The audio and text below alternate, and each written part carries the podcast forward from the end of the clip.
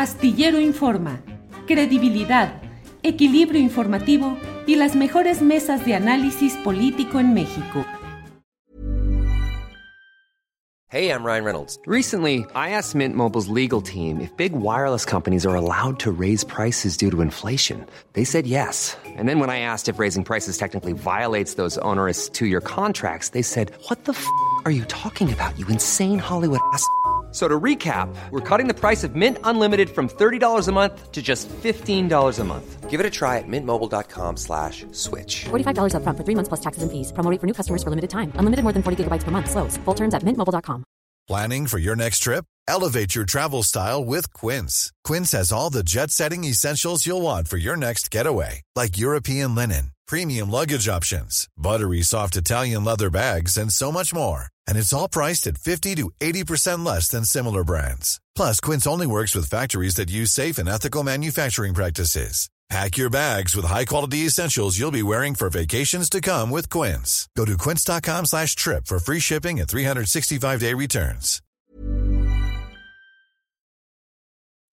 La una de la tarde, la una de la tarde en punto y ya estamos aquí en Astillero Informa. Muchas gracias por acompañarnos en este miércoles 19 de julio de 2023. Muchas gracias y tenemos como siempre información, análisis, debate en un programa en el cual vamos a comentar muchos de los asuntos relevantes de este día.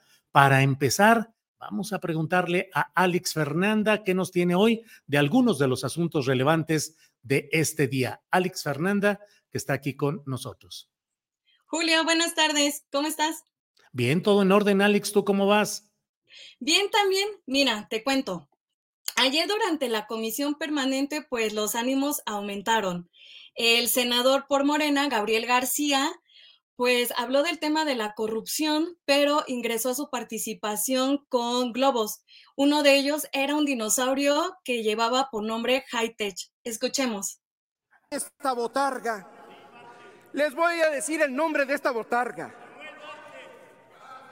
Se llama High Tech Service.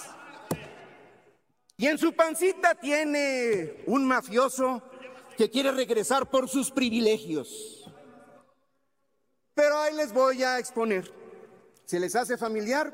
Porque esta botarga ya se anduvo paseando aquí. Maldita sea la corrupción. Guarden Y ya se silencio, desinflaron. Uno, dos, tres. Jefe ya se desinfló. El señor X.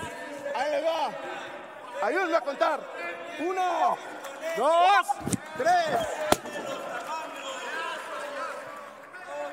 Yo una última preguntita. Porque ya les dimos su receta.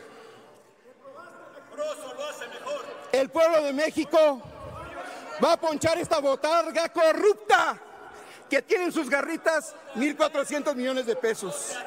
Ya los desenmascararon. Ya les va.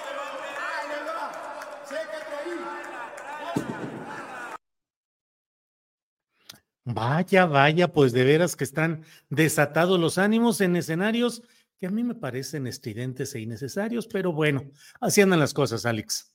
Y a esto el panista Jorge Triana respondió y llamó al senador payaso lastimita. Escuchemos. De 4T no es de transformación, es de tráfico de influencias. Este señor se llama Zoé Robledo, director del Seguro Social. Le ha dado contratos a su hermano.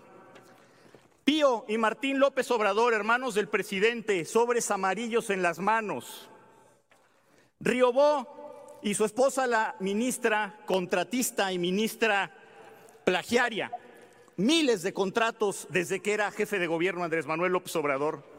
Felipe Obrador y sus contratotes en Pemex. Carlos Lomelí y su red de farmacéuticas fantasmas en el estado de Jalisco. Manuel Bartlett, cientos de contratos a la sombra del poder junto con las empresas de su hijo. El fraude del siglo, Segalmex, 15 mil millones de pesos, donde no tocan al compadre del presidente, Ignacio Valle. Andy López Beltrán, hijo del presidente y su red de influyentismo. Ana Gabriela Guevara, sus fraudes y acusaciones de corrupción. José Ramón López Beltrán, y su casota en Houston y también su influyentismo a través de Baker Hughes. Y el payaso lastimita, el payaso lastimita que fue el que vino hace un momento aquí. ¿Cómo pues, pues todo, de verdad, convertido ahí en todo un show, un espectáculo circense. ¿Qué más tenemos por ahí, Alex? Sí, mira, igual en la conferencia mañanera el presidente habló de una guerra sucia por parte de algunos medios de comunicación. Escuchemos lo que dijo.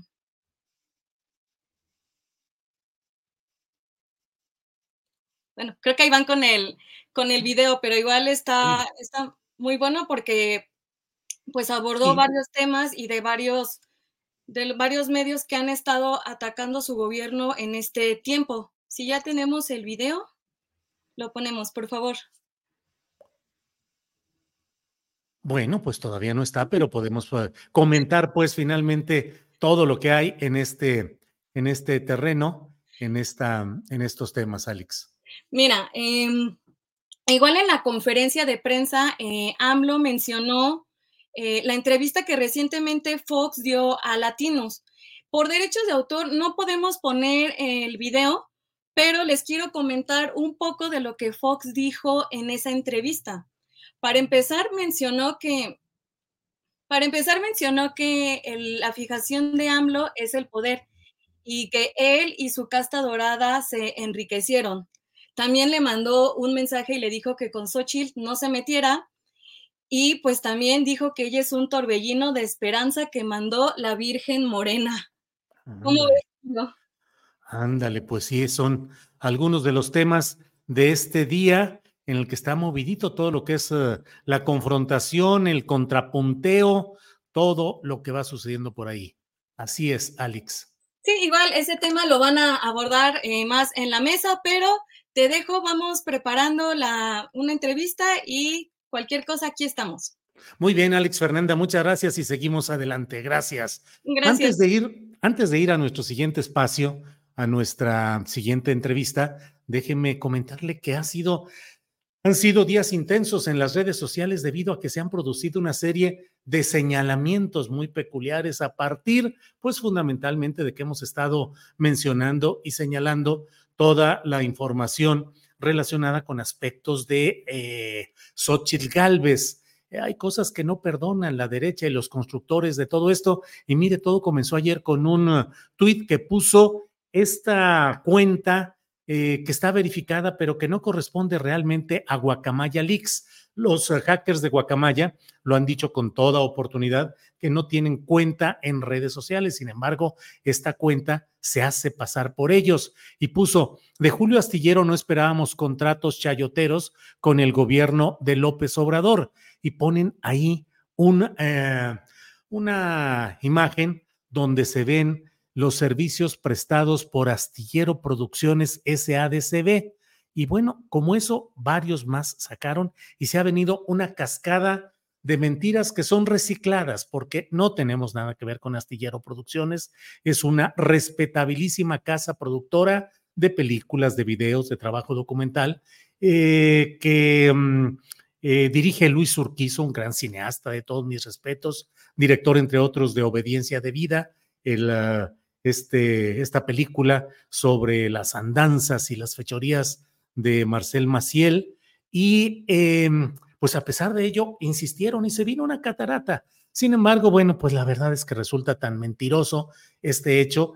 No tengo nada que ver con Astillero Producciones SADCB ni con Astillero Films respetable casa, como he dicho, que le presta servicios al Canal 11, pero de eso se vinieron encima, no se imagina usted cuántas, cuántas de todo. Esta señora Pérez Jaén, Chumel Torres, el famoso, tristemente célebre Marieto Ponce, algunos otros personajes parecidos que se desataron. Eres un chayotero y aquí está la prueba. Y a pesar de que se les ha dicho una y otra vez, no han cambiado esas circunstancias. Ante ello entró incluso, pues, eh, no solo las precisiones, ahí está, por ejemplo, un chat de un tuit de Sadakadula que les dice, pues, lo que hay en este tipo de, de maniobras, en este tipo de circunstancias, otros más de personajes solidarios con nuestra, em, con lo que se está haciendo. Arturo Rodríguez que dijo, la verdad es que no se vale, Sol, el capitán Julio Astillero no ha invitado a la tripulación, aunque sea una tostadita de ceviche, tomando una foto del negocio del astillero y pues ironizando sobre este tema, solo porque dice astillero. Arnoldo Cuellar dijo, cualquier día de estos acusan a Julio Astillero de construirle barcos a la Secretaría de Marina, a la CEMAR. Luego por ahí tenemos algunos otros. Abraham Mendieta dijo, continúan apareciendo los negocios de don Julio Astillero. Abrazo fuerte, estimado Julio, y pone una fotografía de Abarrotes Astillero. Como esos hay otros más. Adriana Buentello, a quien mucho agradezco este mensaje, nos dice a personajes como Marieto Ponce, Garci Monero, Chumel Torres, Marielena Pérez Jaén, los define la deshonestidad a plenitud se montan en una campaña en contra de Julio Astillero, a sabiendas de que la información de una supuesta empresa suya es falsa para intentar desprestigiarlo. Otros mensajes que llegaron también por ahí en este mismo tenor. El monero Hernández dice, supongo que todos los que han estado difundiendo por ignorancia o por mala fe contratos de Canal 11 TV con la empresa Astillero Films, atribuyéndoselos erróneamente a Julio Astillero, ya estarán corrigiendo y disculpándose. Digo, si son intelectualmente honestos. Bueno, pues son algunos de los mensajes. Sol Ángel dijo, comunicado oficial, la familia Astillero, los integrantes de la familia Astillero también nos deslindamos de la venta del Astillero Jalisco. Es un lugar que está aquí muy cerca de Zapopan. Dice Julio Astillero, no tiene ninguna venta ahí. Creo que hemos ido una vez a comer birria. Si encuentra más cosas con la palabra astillero, nos deslindamos al rato, les dice a Guacamaya Lix. Ángeles Guerrero dijo, oiga usted, don Torpe, les dice a los de Guacamaya Lix. Astillero Producciones es una casa, Astillero Films, es una casa productora de películas fundada por Luis Urquiza y nada tiene que ver con Julio Astillero privacidad, libertad y justicia en línea, Internet más seguro, escribiendo semejantes tonterías, mentiroso.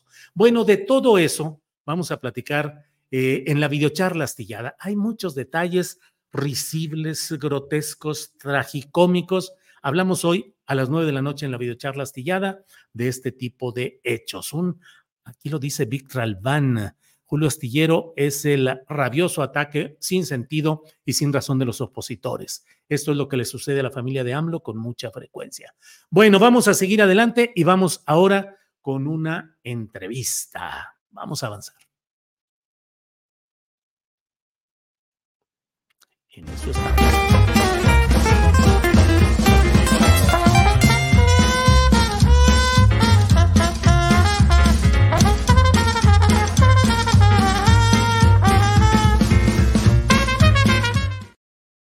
Bien, pues en este día, en este martes 18 de julio, queremos preguntarnos, ¿sabe usted qué es el tren rosa pastel?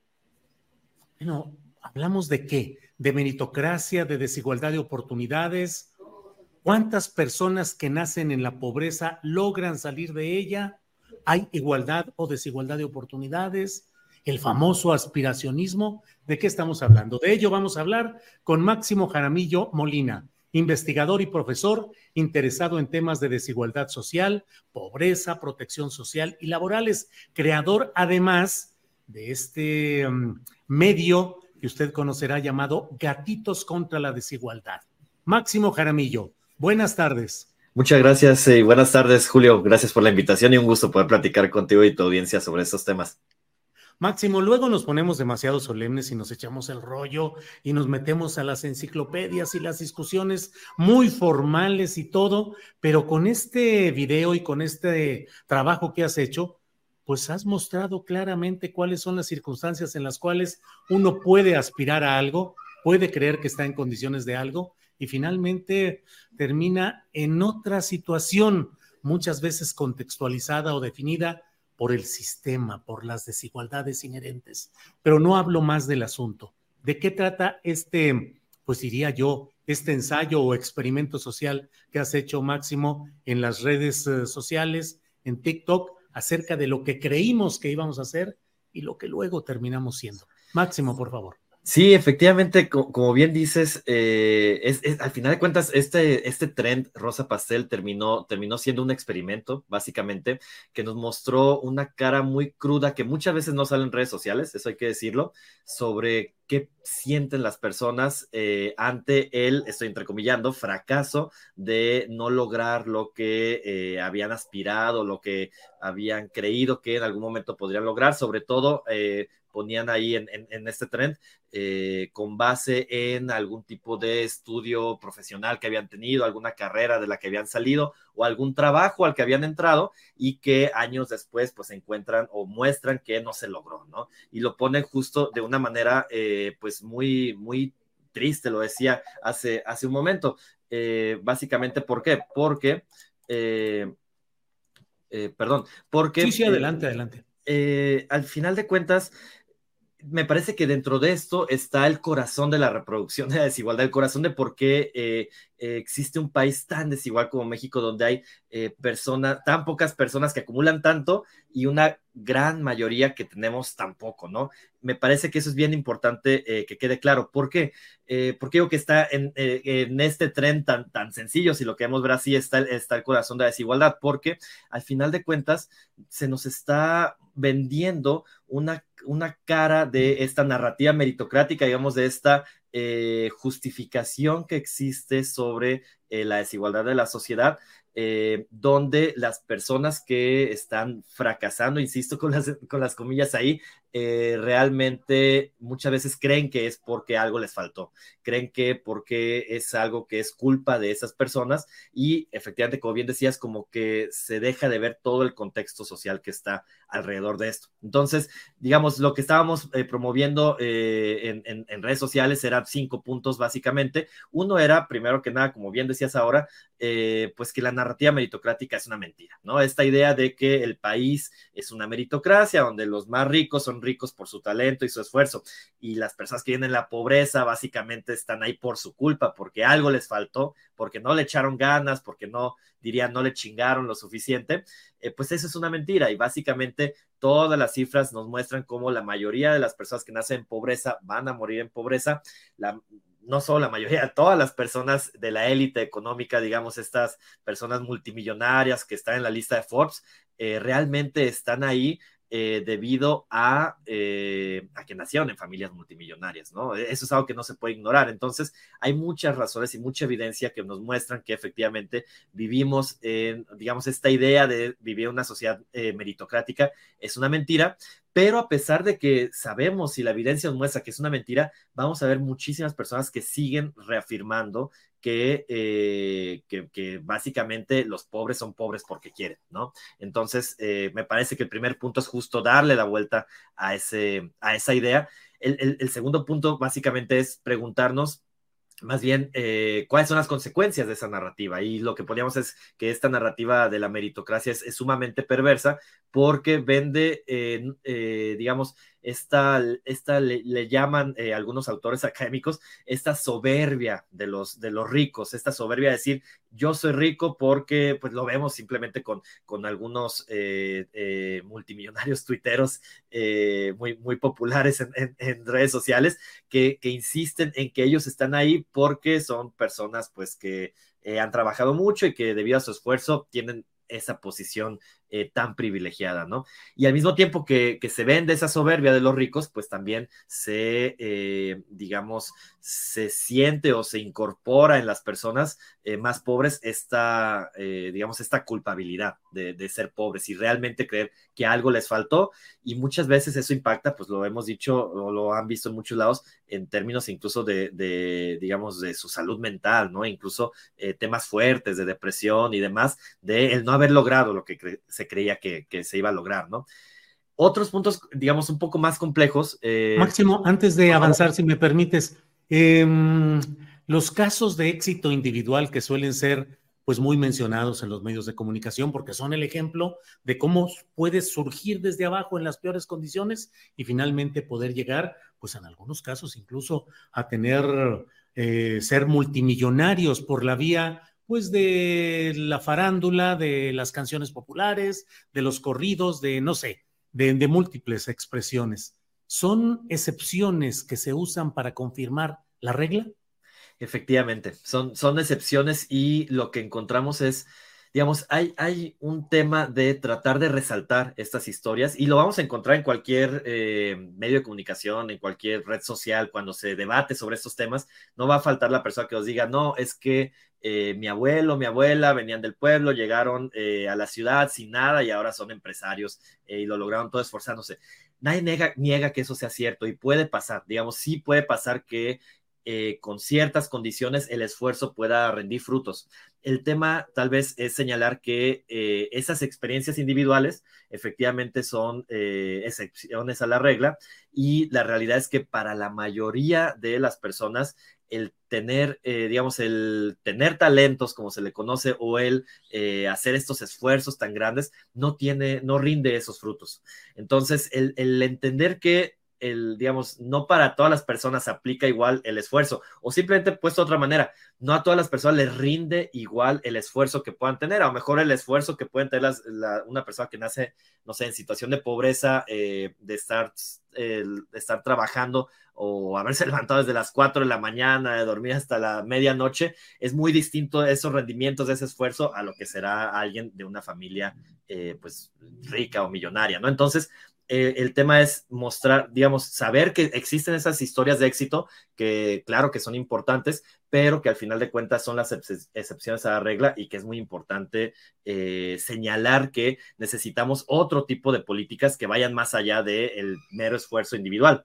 También eh, darnos cuenta que los resultados de, de todas las personas digamos, no solo los resultados de pobreza, también los resultados de, algunas personas en términos de riqueza son un resultado colectivo, ¿no? O, sea, que entendamos que, eh, porque hay, mucho ese énfasis eh, en estas historias de éxito, hay mucho ese énfasis en lo individual que hicieron bien esas personas, pero a veces se olvida el contexto, los factores que eh, permitieron que ese tipo de esfuerzos rindiera, rindiera frutos, ¿no? Entonces, todos los resultados de vida, desde acá decimos, son eh, resultados colectivos. Se los debemos, sí, al esfuerzo de uno, pero también al, contexto en el que hayamos vivido.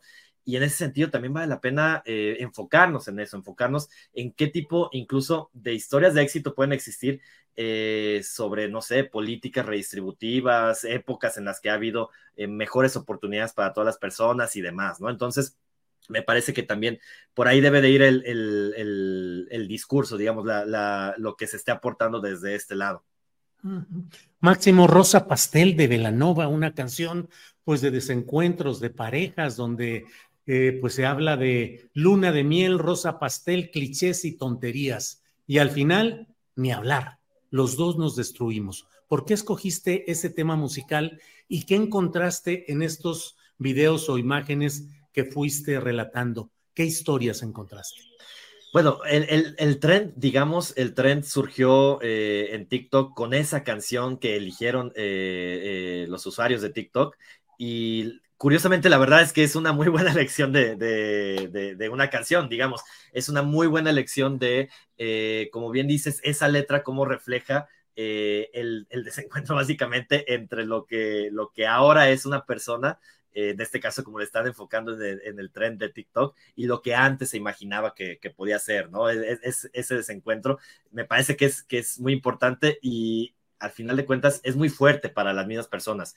Y eso se me hace bien interesante del trend eh, de TikTok, que, eh, o sea, digamos, no, a mí se me hace muy fuerte en general ver, eh, y me pegó mucho cuando, cuando vi los videos, porque, o sea, vemos personas llorando, vemos personas eh, eh, expresando claramente su tristeza sobre lo que creen que es un fracaso o lo que a lo mejor no ponen con esas palabras, pero pues lo que ven que comparándose un momento del tiempo eh, anterior con la actualidad, pues lo ven como algo que no es lo que esperaban, ¿no? Entonces, desde ese lado me parece eh, sumamente fuerte. También mencionaba hace rato que es algo que no sucede en redes sociales comúnmente. En redes sociales se suelen poner eh, publicaciones más bien contenido sobre éxitos, contenido sobre lo bien que lo estás pasando, el trabajo que lograste, el viaje que hiciste y demás. Y pocas veces se habla de todo este contexto, digamos, de, eh, eh, de esta parte que realmente no se está logrando y que realmente se aspira. Ahora, también hay algo que parece bien importante decir es, hay, un ejemplo que a mí me parecía muy claro, lo poníamos en el post, eh, en la publicación de, Gatitos contra Desigualdad. Estos videos, este video en específico en el que ponían eh, que, digamos, eh, se, comparaba con algo que quería hacer y en algún momento había quedado como, o, ahora trabajaba como un cajero o cajera del Oxxo, ¿no? ¿Por qué eso debería ser un fracaso, no? O sea, lo que también tratamos de, de promover desde acá es resignificar ¿Qué es el fracaso? Tal vez se puede ver para muchas personas como un fracaso tener este tipo de empleos porque vivimos en una sociedad, la mexicana, que eh, mal paga este tipo de empleos y que vivir con ese tipo de empleos realmente es, es todo un reto, ¿no? Y más si tienes una familia de tres, eh, cuatro integrantes, es dificilísimo vivir con ese tipo de ingresos. Entonces, también la pregunta es, ¿es un fracaso porque eh, no es necesariamente lo que esperabas o es un fracaso porque lo estás viviendo, digamos, este tipo de empleos eh, tiene unas condiciones muy precarias eh, en la actualidad. Pero en ese caso también tendríamos que pensar, y eso es, lo, a lo que quería ir, no solo en igualdad de oportunidades de que todas las personas puedan, eh, digamos, trabajar en esa profesión en la que realmente habían soñado toda su vida, sino también que todos los empleos sean empleos dignos y que todos los, digamos, que ser cajero del Oxxo, venía otro video de ser cargador como en el mercado, en el mercado de abastos, lo que sea, todo este tipo de empleos son dignos y que tienen que ser ah, eh, remunerados de, manera adecuada. Y eso es algo que en México eh, nos falta mucho por hacer y cuando se habla de desigualdad de oportunidades, a veces se pierde de vista este tipo de, dimensión, digamos, la dimensión en la cual no solo tenemos que hacer que todas las personas puedan llegar a ser el ingeniero aeroespacial que, sueña, sino que las personas que no lleguen a hacerlo también tengan empleos dignos y que la diferencia salarial entre esas personas que están arriba y las que están abajo no sea tan alta, porque eso es también lo que vende la narrativa meritocrática, que quienes triunfaron merecen todo y quienes fracasaron pues básicamente no, no merecen nada. De ahí que un, libro del, cual tomamos muchas de estas ideas de Michael Sandel eh, le llama la tiranía del mérito, porque desde ese punto de vista los que logran tener esos méritos pues básicamente pueden ser una tiranía frente al resto de la sociedad. Eh, Máximo, ya se nos viene el tiempo encima, pero quisiera cerrar esta plática preguntándote de las respuestas, de los comentarios, de las reacciones que tuvieron los seguidores de este, eh, de estas eh, publicaciones que hiciste, que fueron muchas las que recibiste. ¿Qué te queda? ¿Qué lección? ¿Cuál es el promedio de la opinión de quienes viven estas circunstancias? ¿Enojo? ¿Sometimiento? ¿Resentimiento? ¿cuál sería la lectura? Me parece que sí hay mucho, eh, primero que nada, sí hay muchos sentimientos eh, eh, involucrados ahí, sí hay mucho tal vez sentimiento de decepción, de fracaso, de, resentimiento, como tú mismo decías.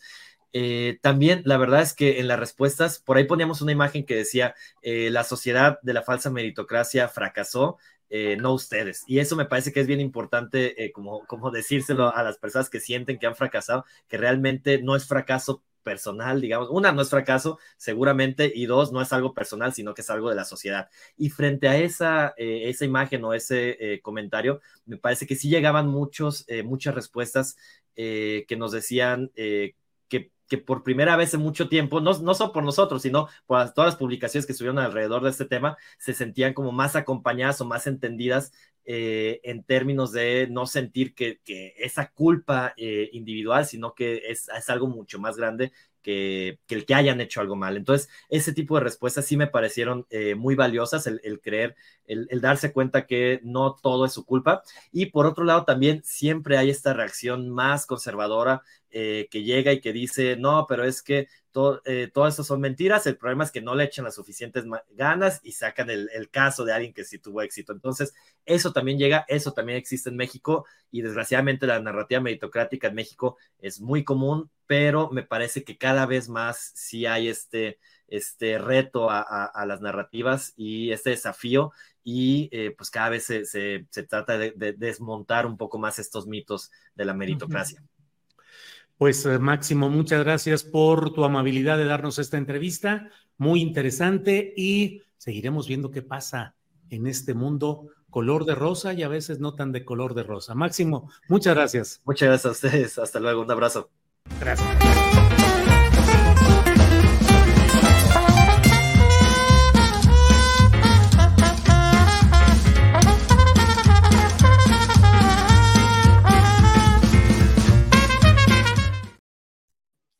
Bueno, pues esta ha sido la entrevista sobre este tema de desigualdades, meritocracia y demás temas.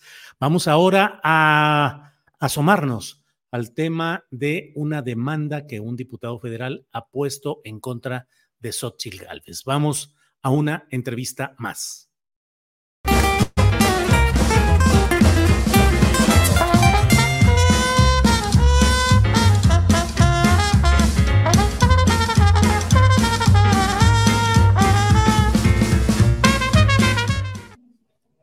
Bueno, dentro de todo lo que ha sucedido alrededor del caso de Xochitl Galvez, sus empresas, sus contratos, sus ganancias, se ha producido una presentación de una demanda formal ante la Fiscalía General de la República que ha llevado a cabo el diputado federal de Morena, Alejandro Robles, con quien hablamos en esta ocasión. Alejandro, buenas tardes. Julio, ¿qué tal? ¿Cómo estás? Muy buena tarde. Te aprecio mucho la, la oportunidad de compartir comentarios con tu apreciable audiencia. Gracias, Alejandro. Alejandro, bueno, pues en esencia lo que todos nos preguntamos es cuáles son exactamente las bases jurídicas y probatorias de esta acusación concreta contra la senadora Xochil Gálvez en función de contratos y negocios habidos anteriormente o no sé si incluso actualmente, Alejandro. Mira, este Julio, las bases que tenemos son sus propios dichos que son las declaraciones patrimoniales a las que hemos tenido acceso, las cuales no pudimos eh, revisar en su totalidad porque a partir de 2015 ella no permite, no hace pública eh, una parte de estas declaraciones, lo cual tiene derecho a hacer también, es necesario decirlo. Pero eh, lo que advertimos en las declaraciones, en lo que se aprecia, es que no hay un reconocimiento de ella como empresaria en ninguna. Solo en la del 2002 ella refiere que tiene una experiencia laboral como directora general de High Tech. High Tech la, constituye en 1992 y la de eh, OMEI o Edificios Inteligentes en 1998. En 2002, que es la primera declaración que se aprecia eh, cuánto ella reconoce tener en, en recursos, está hablando de tres cuentas bancarias que juntas no superan los 600 mil pesos. Y entonces ahí podemos tener punto de quiebre del el inicio de su vida como empresaria y persona políticamente expuesta, que nosotros es lo que estamos eh, planteando. Son los contratos que ella eh, ha hecho públicos y que además son información pública y sus declaraciones patrimoniales, las que tienen omisiones eh, y contradicciones y es eh, son esos hechos en especial lo que nosotros estamos presentando ante las autoridades para que ellas mismas nos digan si nuestras eh, impresiones eh, tienen base o no tienen base. Entonces, va a haber alguna auditoría, van a terminar de solicitar, porque también me pareció extraño, nosotros, mi equipo jurídico estaba revisando la semana pasada las declaraciones patrimoniales y el fin de semana que estábamos ya listas para imprimir, ya no bajaban, no sabemos si son los del gobierno o es gente que dejó el régimen pasado, pero ya no, o coincide que la tecnología o algo estuvo ahí mal, que ya no nos permitió entregar esas eh, eh, declaraciones finales, pero que hemos pedido a la autoridad que se haga de ellas. Entonces, lo que sí pudimos advertir con sus propias declaraciones, además de que ella no se asume empresaria, cosa que en los dichos ella sí reconoce que es propietaria y dueña de estas empresas. Entonces ahí advertimos una contradicción eh, extraordinaria y el crecimiento exponencial de su peculio a partir del 2015, donde High Tech y OMEI tienen una eh, cantidad de negocios no solo con las entidades públicas, con dependencias, sino con empresas de naturaleza eh, privada que podríamos estar ante la posibilidad de que tenga el mismo eh, modus operandi de Jorge Romero en la Benito Juárez, es decir, que los moches eh, los recibe vía empresas a sus propias eh, empresas. Entonces, eso es lo que nosotros que nos digan si las propias autoridades especializadas, que además estamos solicitando las auditorías y peritajes correspondientes contables para saber si estamos en efecto no ante dos empresas exitosas, sino estamos ante dos lavadoras de dinero, de moches. Entonces, eso es lo que a nosotros nos gustaría que, que se supiera. Hay, eh, Julio, dos teorías. La que sostiene que Xochitl es un caso de emprendedurismo exitoso, o están los que advertimos que probablemente se trata de un tipo, típico caso de corrupción política, máxime en el contexto en el que se da su administración, que es precisamente en el auge de lo que llamamos el cártel inmobiliario, la mafia azul comandada por Jorge Romero y Benito Juárez, pero tú sabes que este polígono de gentrificación en la ciudad lo implicaba Benito Juárez, Miguel Hidalgo, Coyoacán y Álvaro Obregón. Los tres ah. cochinitos que te conocía en aquel entonces que se robaron los recursos de la reconstrucción, Jorge Romero, el prófugo Mauricio Toledo y el finado eh, Leonel Luna. Alejandro, ¿cuáles son específicamente eh, los artículos eh, del Código Penal que ustedes que tú refieres y cuáles serían las conductas específicas de presunta delictividad que atribuyen a Xochitl Galvez? La actualización, tipificación de estos comportamientos le corresponderá a la autoridad ministerial. Nosotros por lo pronto estamos dándoles hechos y elementos probatorios. Ya será la autoridad ministerial la que dice, ¿sabes qué? Si se actualiza tal tipo penal, no solo, no solo tipos eh, de la legislación penal eh, federal, sino también de la local, de la este, administrativa, todo lo que corresponda a los presupuestos le corresponderá a la fiscalía determinar si estamos en lo, si, si ella encuadra en alguno de ellos. No me gustaría, te digo lavado de dinero porque así se le llama vulgarmente cuando se limpia eh, los ingresos que vienen de la corrupción, pero formalmente son operaciones con recursos de procedencia ilícita. Alejandro, ¿y hay alguna, qué es lo que sigue procesalmente, qué es lo que sigue, qué es lo que esperan ustedes que haga la Fiscalía General de la República? Mira, Julio, a mí me, inquieta una situación. Eh, pareciera que, que quieren decir es un asunto del presidente y no es así. El consenso del 2018 que le permitió a Andrés Manuel obtener más del 50% de la votación fue la lucha contra la corrupción, acabar con la corrupción, con la corrupción de cuello blanco con la corrupción política. Entonces, eh, esta denuncia eh, se traduce precisamente, te trata de eh, cristalizar este, esta demanda de la sociedad, pero yo creo que lo que sigue es que sea el pueblo quien, quien presione esta situación. La gente, la indignación es, es, la que necesitamos porque la Fiscalía si no es compresión eh, social, compresión política, no funciona. Tenemos casos como el de Mauricio Toledo, que está prófugo en Chile y es la hora que no lo vincula a proceso la Fiscalía de la República, con todo y un desafuero. Entonces, eh, se nos espera un largo camino. Incluso ella puede ser postulada, puede ser vencida y derrotada en las urnas, y esto no avanzar si no hay presión social. O sea, sabemos que la Fiscalía, desafortunadamente, si no es con presión no ha respondido a, las expectativas de nuestro pueblo. El tema de Lozoya, Lozoya está en prisión gracias al escándalo que se hizo de verlo en un restaurante, que es básicamente el único caso de corrupción política que se está realmente llevando a juicio. Todos los demás se han dejado ir o están prófugos.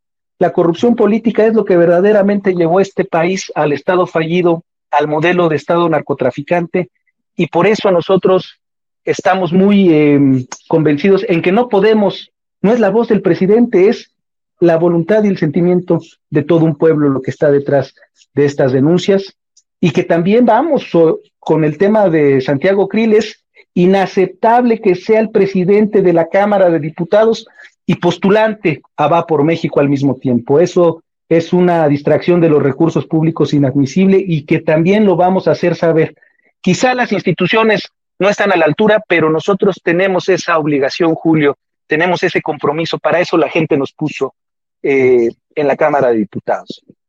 Alejandro, pues te agradezco mucho esta posibilidad de abundar sobre este tema y bueno, veremos lo que haya un poco más adelante. Al contrario, te lo aprecio mucho a ti porque la verdad pocos medios son profesionales, muchos medios únicamente se han dedicado al linchamiento, a, por ejemplo, Roberto Madrazo ahí criminalizándome, si me la quieren voltear, pero este, yo estoy dispuesto a afrontar. Para tener la lengua larga hay que tener la cola corta, tengo la conciencia tranquila, soy una persona que ha estado en la lucha democrática y que detrás de mí no ha habido más que pues este esfuerzo, esfuerzo y, vamos a estar dando la cara las veces que sea necesario. Muchas gracias, Julio.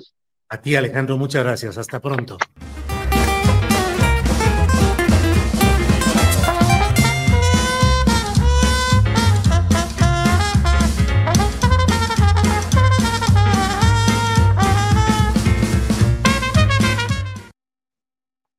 Bien, pues esta ha sido la entrevista con el diputado federal por Morena, justamente por Morena.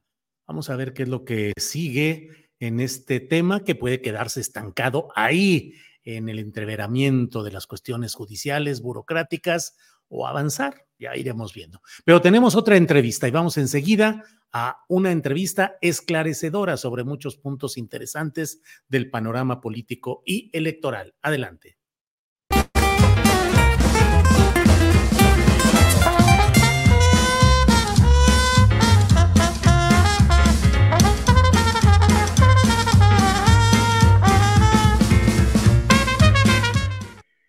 Bien, pues en este miércoles tenemos el gusto de platicar sobre la situación política del país, cómo va el proceso interno de los dos bloques partidistas, qué es lo que se hace, qué falta, el ambiente tan envenenado, tan crispado, tan agresivo en redes sociales particularmente. De todo ello tendremos la oportunidad de platicar a fondo, con fundamento, con análisis, con crítica con la escritora, dramaturga y conductora de televisión, Sabina Berman, que está aquí con nosotros. Sabina, buenas tardes. Buenas tardes, Julio. Encantada de conversar contigo. Sabina, pues eh, no sé ni por dónde empezar, pero sí lo sé. Me parece que lo más allá de los detalles eh, procesales, electorales, jurídicos, lo que me parece a mí más preocupante, no sé, Sabina, es eh, ese ambiente de crispación, de agresividad, de mm, soltar agresiones, insultos, juicios ligeros por todos lados, sobre todo en las redes sociales. ¿Crees que se está emponzoñando, emponzoñando, eh, envenenando el ambiente de la discusión y el análisis públicos, Sabina? Sí, se está emponzoñando, ya lo estaba y ahora entramos a otra dimensión de la toxicidad. Eh, por ejemplo, hubo un caso durante el principio de esta semana a raíz de la identidad indígena o no de Xochitl Galvez, en donde de pronto a ti y a mí nos crucificaron igual por opiniones distintas. Bueno, a mí incluso me, me crucificaron por pasar un fragmento de la entrevista que le hice a Xochitl Galvez, donde ella dice cuál es su postura frente a su propia identidad, me crucifican a mí. ¿Y quiénes me crucifican a mí y a ti? La gente de la derecha. O sea, no, importa lo que digamos o no digamos, en mi caso, que fue pasar un clip de la entrevista con Xochitl Galvez, nos crucifican igual, ¿no? Sí. Y es totalmente irracional. Claro. Em, la discusión de fondo sigue siendo si hay una utilización de figuras como el indigenismo, no solo la condición indígena de alguien en lo particular, sino el uso de la bandera del indigenismo y de pues las historias de superación personal para evadir la discusión de fondo respecto al papel que se juega en este momento aquel que dice provenir de esas eh, instancias y que sin embargo termina colocado del lado de los causantes de la pobreza, de la marginación y además con una gran hipocresía, me parece, Sabina, porque además muchos de quienes eh, mantienen una postura clasista, discriminatoria, racista, contraria a los intereses populares, pues ahora se erigen en defensores de un punto en particular que es el de su propaganda política. Yo por ahí lo veo, Sabina. Es el problema de la, de la actitud binaria. todo se reduce a eres pro derecha o pro izquierda. Entonces se pierde toda la realidad, toda el resto de la realidad, que es el 99.99 de la realidad se pierde en esa actitud binaria, en esa simplificación. A mí me parece eh, que Xochitl Galvez es una historia de éxito entre un millón de historias de no ascenso social de los indígenas pobres. Hay que reconocerle que ella con gran tesón, con gran inteligencia, también con una buena parte de suerte y con una capacidad de adaptarse a un sistema tal cual era, sin cuestionarlo, eh, pues eh, viniendo de una casa no muy pobre, pero sí de una clase media baja, asciende a vivir en las lomas. Ella es una historia de éxito entre un millón de historias donde no sucede eso. Ser de derecha es decir, mira, existe esta historia de éxito, eh, justifica un modelo económico neoliberal. Ser de izquierda es decir, mira, qué bueno que le fue bien a Xochitl, pero a mí me gustaría que ascendiera los, el otro millón que no pudo ascender. Y para eso hay que cambiar el sistema neoliberal y corregirlo hacia la izquierda. Esa es mi postura. Incluso en la entrevista se lo digo en otras palabras a Xochitl. Digo, tú eres una historia de éxito. Y el otro millón que no ascendió, esos son los que a mí me preocupan. No me basta que uno, una persona entre un millón logre ascender. No me justifica un modelo económico para un país.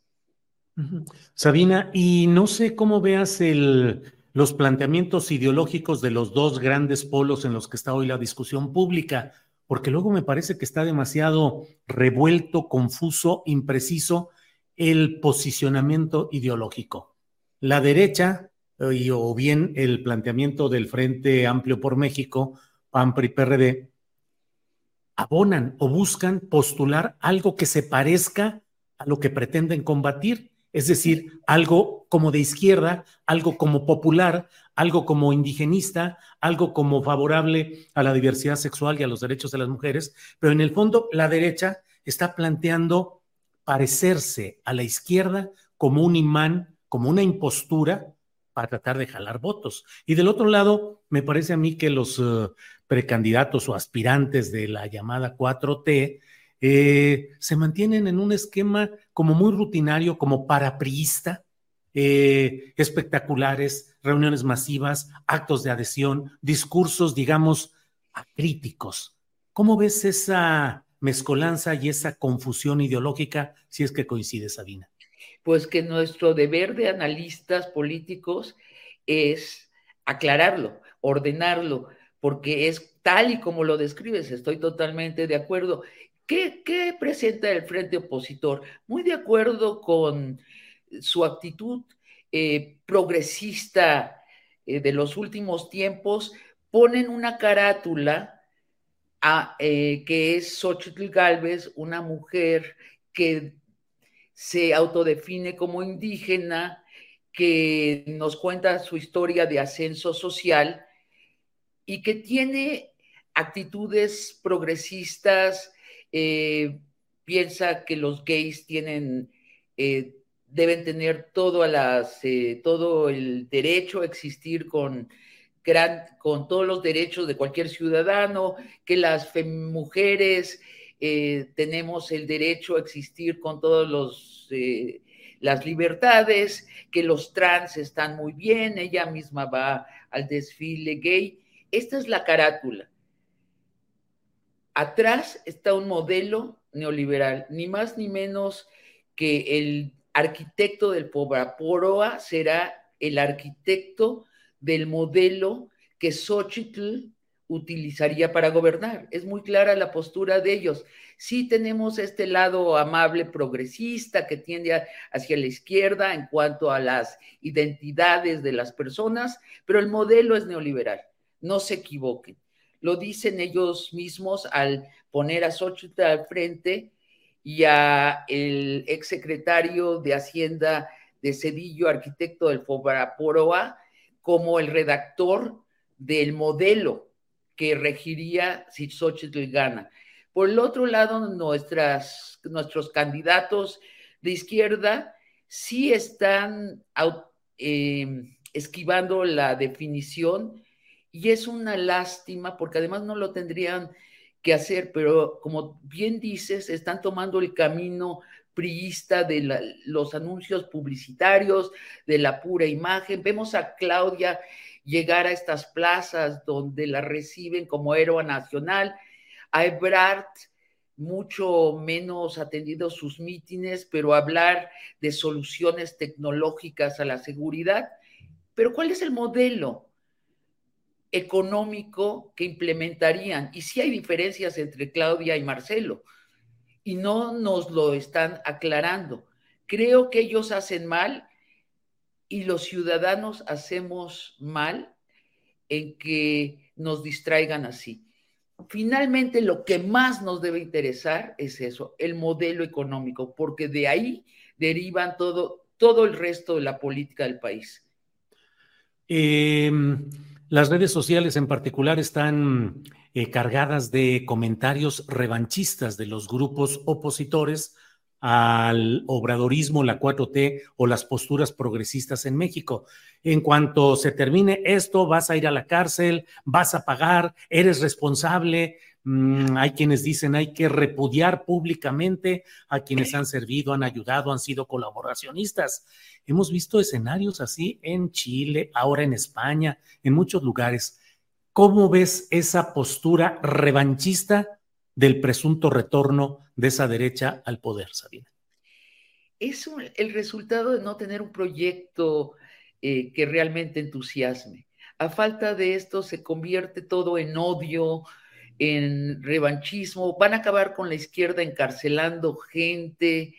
Es eh, muy lamentable, es muy lamentable cómo los neoliberales mundialmente no han tenido la capacidad de evolucionar sus creencias básicas hacia otro lugar, ante la prueba de que el neoliberalismo no enriqueció a toda la población, sino al, solamente al punto uno por ciento, deberían corregir su modelo para que sea atractivo para las mayorías. Y son incapaces de hacerlo. Están atorados en la incapacidad, sencillamente no se les ocurre ¿Cómo? Esto es mundial. Y entonces resulta en una conversión al odio. El proyecto es el odio, la revancha hacia la izquierda. Esta misma conversión hacia el odio en otros países se vuelve partido político, ¿no? En el caso de España, Vox. Nos vamos a vengar de todas las malditas feministas, nos vamos a vengar de los malditos pensionados que han mamado de la ubre del Estado, les vamos a quitar todo, a los gays los vamos a encarcelar, vamos a regresar a los a las minorías étnicas como en España los catalanes, los vamos a desconocer, o sea, vamos a regresar al pasado con un gran odio, como una gran venganza. Pero de nuevo, es la incapacidad, cuando no puedes amar, odias. El odio es la incapacidad de entregarle a los demás algo bueno. Es muy lamentable y en México tenemos todavía la suerte de que no ha evolucionado hacia un discurso más pasteurizado como el de Vox, que suena hasta decente. Lili Telles era la intención, su intención, ¿no? Convertir ese odio en proyecto de país. Afortunadamente la bajaron de la contienda. Pero Sabina eh, surge y está por darse a conocer el proyecto de una candidatura presidencial independiente eh, presuntamente encabezada por Eduardo Verástegui, activista religioso, rezador diario del Rosario, em, productor cinematográfico exitoso, pero empujado por el boxismo y por también por el trompismo. Recordemos que en noviembre del año pasado hubo una reunión eh, internacional de la crema innata de la ultraderecha y ahí el personaje fue Eduardo Verástegui. Ahí viene y finalmente, Sabina, las acciones políticas suelen tener ganancias. ¿Qué puede ganar esta ultraderecha mexicana, encabezada presuntamente por Verástegui, en este nuevo escenario? ¿Lograrán ganancias de restringir derechos, de avanzar en sus posturas, aunque no ganen la presidencia? ¿Cuál podría ser la tirada de ellos? La suerte es que Verástegui va a ser el candidato de nadie. O sea, no va a tener una gran estructura como podría ser la estructura del PRI y el PAN, ¿no? Eh, eh, él, pues sí, todo lo que gane en el camino será ganancia para él, porque ahorita parte de menos 15. Eh, detrás de todas estas ultraderechas está el modelo neoliberal. Es una estrategia más del modelo neoliberal para permanecer. Tan es así que el PRIAN, el Frente Opositor, estuvo entreteniendo durante más de un año la posibilidad que una ultraderechista como Lili Telles, por más que fuera totalmente improvisada, que ella misma hubiera descubierto la ultraderecha hace un año también, estuvo entreteniendo la idea de que fuera su candidata. Es cuando hacen estos focus groups, eh, que los focus groups les revelan que hay un personaje que es más atractivo que los otros y que es de centro izquierda, que es Xochitl. Entonces, toman a Xochitl, la ponen como candidata a la presidencia, pero todos son estrategias superficiales para implementar el modelo neoliberal, que es lo que, esa es la única cosa en la que están de acuerdo los partidos que conforman el frente opositor quieren que regrese el neoliberalismo y que deje de haber un avance hacia su corrección, como lo que ha hecho en estos seis años, en estos cinco años López Obrador y lo que promete hacer Claudia Sheinbaum. Sabina, pues agradeciéndote la oportunidad de platicar contigo, cierro pidiéndote tu reflexión respecto a un escenario que me parece que eh, engloba también las contradicciones e imprecisiones de este momento político. Una derecha que pretende hacer que nos olvidemos de lo que fueron el PRI y el PAN, eh, eh, disfrazándose tras un huipil para hacer creer que hay izquierda donde no la hay. Y por otra parte, también una izquierda electoral llegada al poder que no ha podido, según mi punto de vista, cumplir a plenitud las propuestas de cambio que, presentó, sea por falta de tiempo, sea por impericia, sea por factores incrustados dentro del propio gobierno que alentaron, que hicieron más lento el proceso de cambio, pero me parece que estamos entre eso, la derecha que quiere fingir que es izquierda y una izquierda que no ha logrado cuajar sus proyectos. Sabina. Sí, así es. Eh, tal y como lo dices, la derecha está parapetrada detrás de un huipil de una mujer, a mí me parece encantadora Xochitl Galvez, sinceramente, y me parece un centro izquierda, o sea, un neoliberalismo de izquierdismo identitario eh, que ya conocemos y que yo tengo cierta simpatía por él, no me basta a mí, dado las condiciones de desigualdad en México, pero me causa simpatía. Y por el lado tenemos una izquierda que no ha cumplido todo lo que prometió, no sé si te pasa a ti, este, Julio, que hay una insatisfacción con lo que se ha logrado desde la izquierda, pero también sorpresas. A mí hay cosas que me han deslumbrado en este sexenio. Por ejemplo, comento una sola, eh, el tren transísmico y el tren Maya me parecen dos proyectos grandes, importantes, que le van a cambiar la vida a no menos de 10 millones de mexicanos y van a situar a México de nuevo dentro de los países más turísticos del mundo. Eso no me lo esperaba y sucedió. Entonces es muy mezclada mi satisfacción con alegrías de lo que ha producido esta izquierda. Me preocupa el porvenir porque no veo claridad en la definición de los candidatos. O voy a ser más específica. Eh, luego de entrevistarlos, a mí sí me quedó bastante claro el proyecto de cada uno de ellos. El de Noroña, el de Brart, el de Claudia. Lo que me inquieta es que estas definiciones no las repiten en sus mítines, en sus otras entrevistas. Es decir, a menos que les hagas la pregunta muy directa, ¿cuál es el modelo económico que vas a implementar? No les parece importante. Yo creo que un candidato tiene dos funciones. Ofrecer un proyecto, pero también tiene una función pedagógica, educar al electorado en lo que es posible. No todo mundo conoce eh, lo que es un estado de bienestar, que es lo que propone Claudia Sheinbaum. Claudia debería estar explicándolo en sus mítines.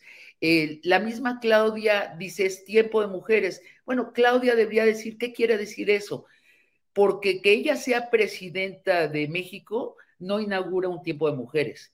Lo que inauguraría un tiempo de mujeres sería si tiene una política feminista decidida, o sea, si tiene política pública para avanzar en la igualación de los derechos y las libertades de las mujeres y los hombres ellos no la ponen en la... Eh, y lo mismo Ebrard. Ebrard, todos decimos, es un neoliberal con, con este progresismo identitario de izquierda. Y él dice, no, yo soy de izquierda. Bueno, que nos explique qué quiere decir de izquierda. A falta de que haya una, una prensa sofisticada en nuestro país, que no la hay, ellos deberían estar educando al electorado. Y creo que el primero que se decida hacerlo, si es que alguno se decide hacerlo, tomaría una ventaja importante. Necesitamos más enjundia en lo que dicen, menos frases hechas, huecas, menos fotos y tener la sensación de que están compitiendo estadistas ¿no? Siempre los comparamos como López Obrador y decimos, es que parece no dar la talla. Bueno, habiéndolos vibrado de cerca, yo creo que son personas, los candidatos de izquierda, muy bien preparados y con muchos años de haber gobernado cada uno de ellos.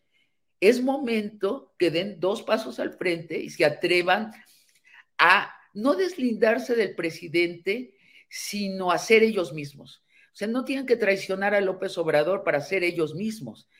Tienen que dar dos pasos al frente y decir, la continuidad de la 4T, si yo soy presidente o presidenta, se tratará de esto. Estamos hambrientos de...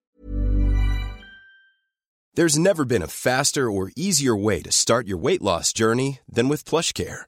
PlushCare accepts most insurance plans and gives you online access to board-certified physicians who can prescribe FDA-approved weight loss medications like Wigovi and Zepbound for those who qualify. Take charge of your health and speak with a board-certified physician about a weight loss plan that's right for you. Get started today at plushcare.com slash weight loss. That's plushcare.com slash weight loss. plushcare.com slash weight loss. Hey, it's Ryan Reynolds, and I'm here with Keith, co-star of my upcoming film, If, only in theaters May 17th. Do you want to tell people the big news? All right, I'll do it. Sign up now and you'll get unlimited for $15 a month in six months of Paramount Plus Essential Plan on us. Mintmobile.com slash switch. Upfront payment of $45 equivalent to $15 per month. Unlimited over 40 gigabytes per month. Face lower speeds. Videos at 480p. Active Mint customers by 531.24 get six months of Paramount Plus Essential Plan. Auto renews after six months. Offer ends May 31st, 2024. Separate Paramount Plus registration required. Terms and conditions apply if rated PG.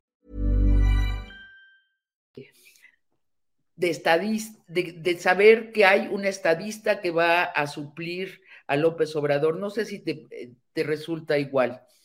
Sí, sí, sí, Sabina. Eh, sí siento esa, eh, ese esquema raquítico en cuanto a definiciones y a posturas respecto a lo que se necesita y más en momentos en los cuales hay una agresividad renovada de la derecha y de la ultraderecha.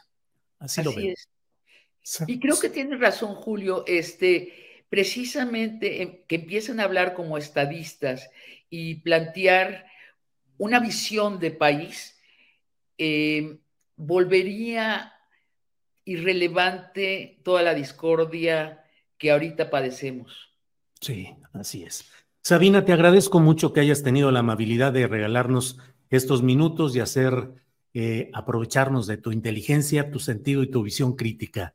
Sabina, muchas gracias. Muchas gracias. Siempre, Julio, es un honor y un placer estar, platicar contigo. Sabina, muchas gracias. Platicaremos pronto. Hasta luego.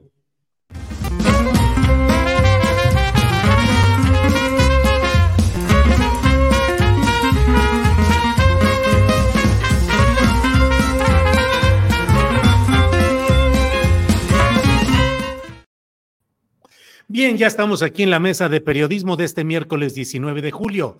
Gracias por acompañarnos en esta ocasión. Saludo con gusto, como siempre, a Marta Olivia López. Marta Olivia, buenas tardes. ¿Qué tal, Julio? Un gusto coincidir con ustedes. Muy buenas tardes, Arturo, Juan. Gracias. Arturo, buenas tardes. Buenas tardes, Julio. Este, ya, ya tienes alguna propuesta para que pongamos un negocito llamado astillero por ahí. Este, Gelatinas astillero, es lo que creo que es lo de ahora. sería, pegador, Sí, sí, sería pegador, imagínate, con eso sacamos el puro billete, Arturo Cano, y luego me denuncian ahí por tener gelatinas astillero. Ahí vamos. Juan Becerra Costa, buenas tardes. Muy buenas tardes, querido Julio, Marta, Arturo, un abrazo y sí, unas gelatinas, podría comprarle unos hipiles y unos huipiles para promocionarlas. Sí, así es, vamos entrando en todo ese, ese esquema, pues ya, eh, que hay que tomarlo con tranquilidad, eh, con humor, además de todo. Juan Becerra, perdón. Son 600 gelatinas diarias sin descansar. Si le ganas 5 pesos a cada una en un año, ya tienes tu primer millón. No, ya la hicimos, ya con esas fórmulas, Marta Olivia, ya andamos del otro lado.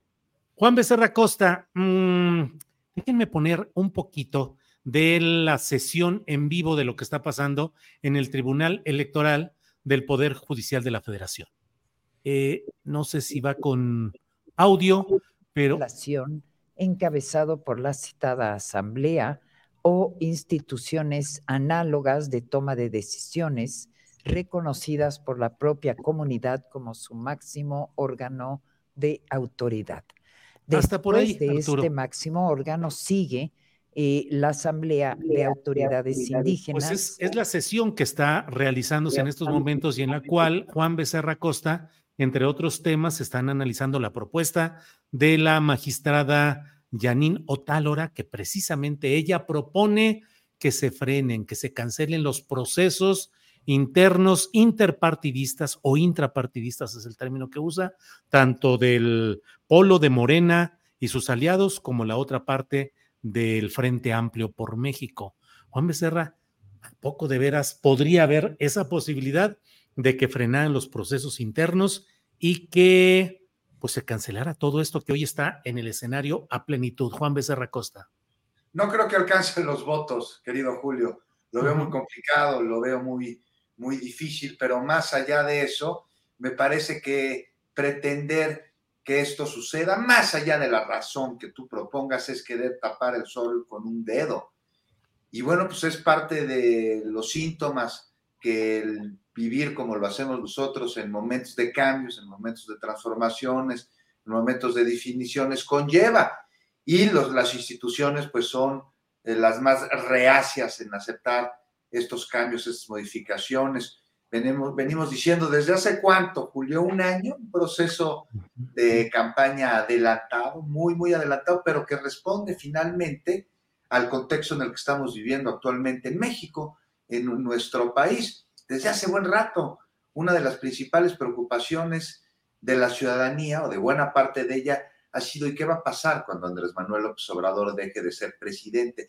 Tú inmediatamente después a los momentos de análisis inmediatos posteriores al triunfo de Morena en 2018, en el que quienes teníamos memoria de aquella transición que jamás llegó en el 2000, pues veíamos con cierto escepticismo este cambio de estafeta y, híjole, si será cierto, si habrá un cambio, si habrá una transformación, no es sencillo, una cosa es ser oposición, una cosa es ser candidato y otra cosa estar, es estar frente a las riendas del gobierno, con todo ello lo que implica que muchas veces pensábamos que podría requerirse mucho más que voluntad política para realmente hacer una transición, hacer un cambio, hacer una transformación. Cuando se ve que sí se comienzan a construir los cimientos con todo y, y los problemas que, que, que, se acarrearon con todo y situaciones eh, muy señalables por parte del gobierno federal este, desde la ciudadanía, sí hay un cambio, sí hay una transformación. Se adoptan políticas eh, eh, que no se habían adoptado jamás en nuestro país. Y viene entonces la preocupación, oye, bueno, se están construyendo los cimientos, no va a dar este sexenio para que se acabe de consolidar este proceso de transformación. Tal vez se puedan construir las bases o parte de ellas. ¿Qué va a pasar? Y viene este proceso de campaña adelantado. Y por supuesto, pues que no falta quien lo quiera torpedear, querido Julio, ya para regresar al tema de Janino Tálora y su propuesta, te digo, no creo que alcance, no creo que alcance los votos y es parte de lo que estamos viviendo y qué bueno que se dé la discusión porque finalmente pues, es un asunto democrático. Bien, Juan, gracias. Marta Olivia, ¿cómo ves este tema? ¿Te imaginas en este momento decir se cancelan los procesos y todos los que andan movidos y metidos en esto? Para atrás los fielders, como luego dicen en el lenguaje beisbolero. ¿Te imaginas así el escenario por un lado y por otro?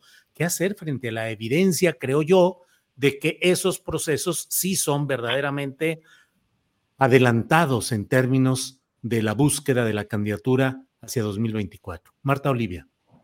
Sí, a mí me parece que el planteamiento es muy concreto y es muy claro. Ambos procesos internos son un fraude a la ley y deben ser anulados porque son precampañas disfrazadas para elegir a su candidata o candidato a la presidencia de la República. Si está, parece, ya parezco disco rayado, pero si está mal cuando lo hacen, está mal cuando lo hacemos. Es decir, eh, eh, me parece que es regresar, regresar al camino de la legalidad, al camino de lo que debe ser. Sin embargo, sin embargo, se me hace bastante tardía la respuesta del Tribunal Electoral del Poder Judicial de la Federación, bastante tardada y pues ya eh, a estas alturas ya se ve más como hacia qué sesgo quieres tomar, hacia dónde te puedes ir o hacia eh, dónde te vas a inclinar. Es decir, cuando no hubo una respuesta inmediata de lo que debía hacerse desde el principio, pues ahorita ya se presta a muchísimas especulaciones. Veremos al final de esta jornada y de esta sesión qué tanto se puede avanzar, Julio. Bien, Marta, gracias. Arturo Cano, ¿qué opinas de esta expectativa finalmente en términos judiciales, esta votación, coincido con Juan Becerra Costa, de que no pareciera que va a tener los votos suficientes. Ya está el antecedente del pasado 11 de julio, donde hubo una votación eh, analizando lo de Morena y no prosperó pues esta idea. Pero de todos modos es un escenario que está ahí eh, flotando, una propia carta que envió Mario Delgado días atrás diciendo abusados los aspirantes porque puede haber una forma judicial en la que lo que se está haciendo hoy, dispendio y demás, pueda implicar el freno a sus derechos políticos y electorales. Eso lo dijo Mario Delgado. En fin, ¿cómo lo ves, Arturo? Creo que más allá de los terrenos de la ley, Julio, también se empezó a crear en estos días una especie de clima eh, desde lo que conocemos como la opinocracia, para, para decir que ambos procesos, eh, los, de, los de Morena y sus aliados y los del Frente Cívico, están eh, violando la ley porque no, la legislación actual no prevé eh, precampañas sino hasta el mes de noviembre. Este, hay incluso de plumas o opinadores de, favorables a la oposición, se ha tratado de construir la, percepción pues, de que es un error del, Frente Cívico entrar así, pero no veo eh, por los números en el tribunal, ni tampoco por la realidad política en la que ya están entusiasmadísimos del lado opositor eh, promoviendo una, a una figura, no veo que pueda avanzar esta, esta iniciativa desde el lado judicial. Bien, pues estaremos viendo qué es lo que sucede en esta sesión que se está realizando en estos momentos en el Tribunal Electoral, la Sala Superior del Tribunal Electoral del Poder Judicial de la Federación. Eh, Juan Becerra Costa dice la nueva sección de la mañanera, no lo dije yo, no lo digo yo, no lo digo yo, es lo que plantea esta nueva sección. ¿Qué opinas de este silenciamiento que ha dado el INE? a la voz o a la opinión o las expresiones del presidente de la República relacionadas con temas electorales y cómo ves esta sección de eh, No lo digo yo. Juan. La verdad me parece muy divertida la sección de No lo digo yo, Julio. De alguna manera una genialidad, no lo digo yo, en, donde pueden, no sé, hablar de la señora X y al señor X, pues entonces ya le van a tener que decir el señor Y para no aludirlo, porque aunque no es aspirante, tiene aspiraciones y ya vimos que el INE resultó más papista que el Papa.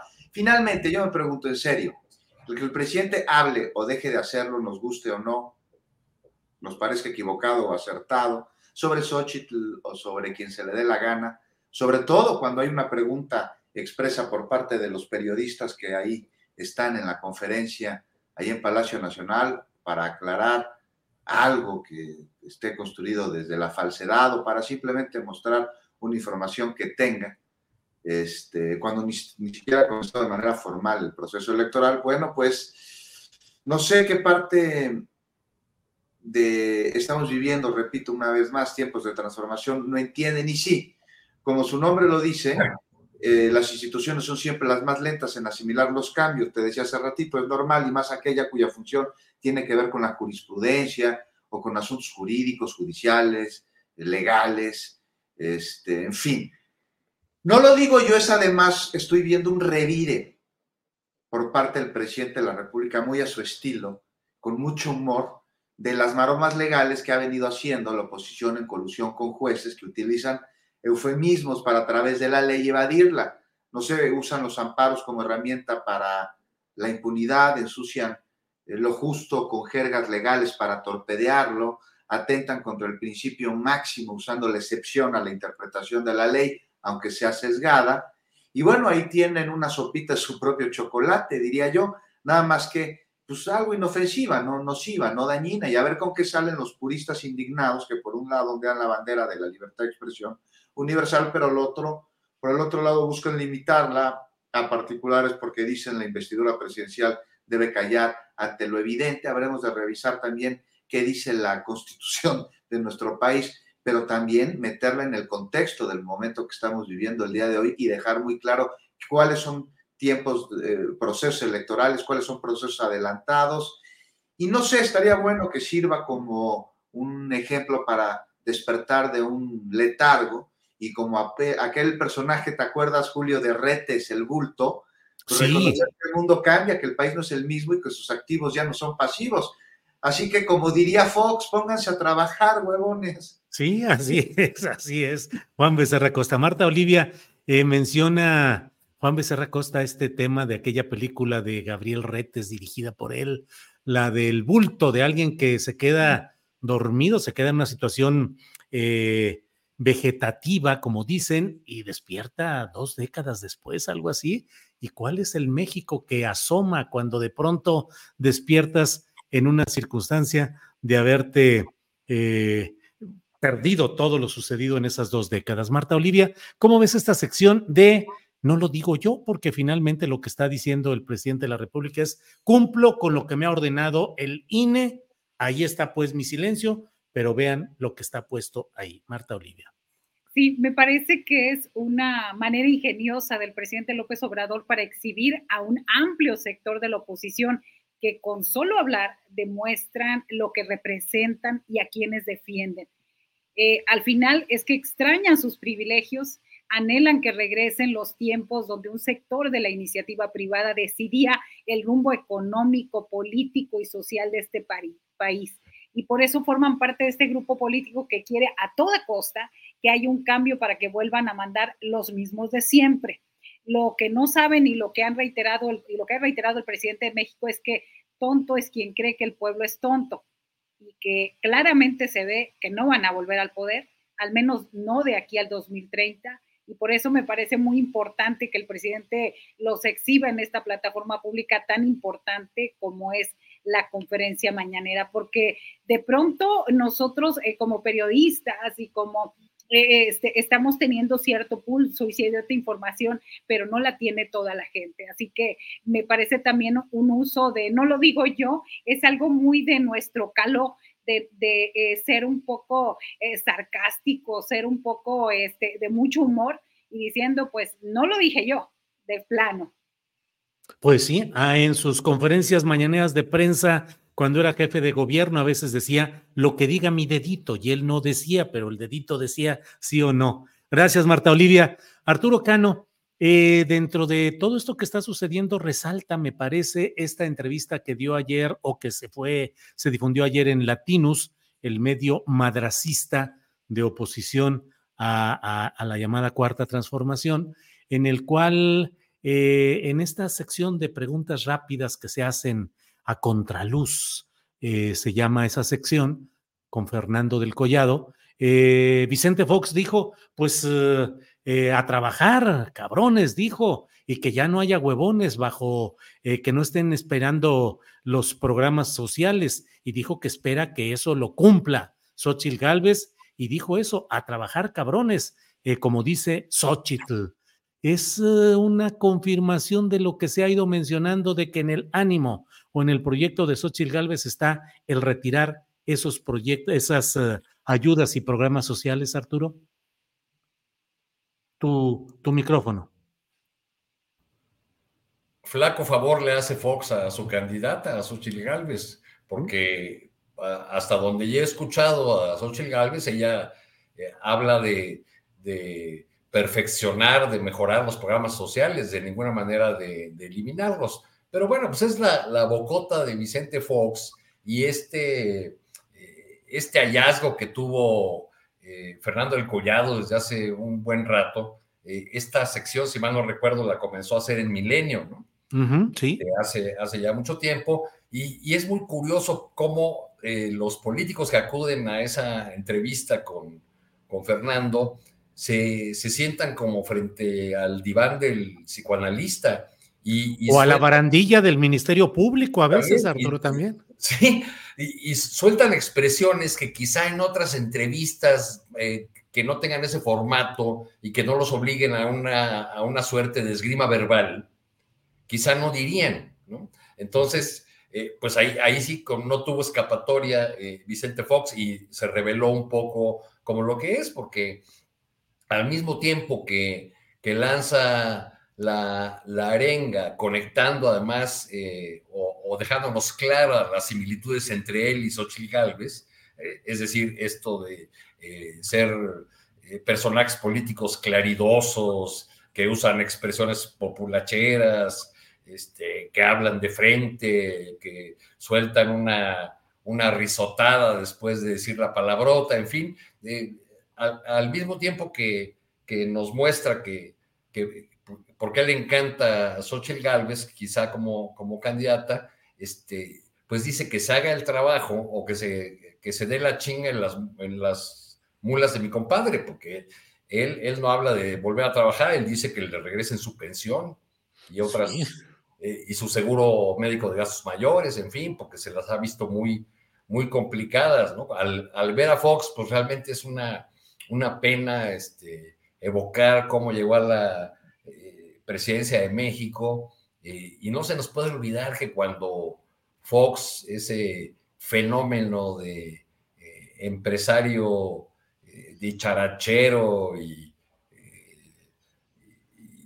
este, le gritaba ahí a Francisco Labastida y a Cuauhtémoc Cárdenas, y bueno, cómo, cómo llegó a la, a la presidencia, siendo un hombre con sus empresas quebradas, ¿no? Y cómo terminó eh, su presidencia, pues con un llamado Centro Fox, donde se dictan conferencias y hacen eventos, en fin, pues se ha documentado bastante cómo, eh, cómo se dio el, eh, digamos, ese súbito milagro económico Fox y, de los hijos de, de Marta Sagún, de, que juntos eran la pareja presidencial.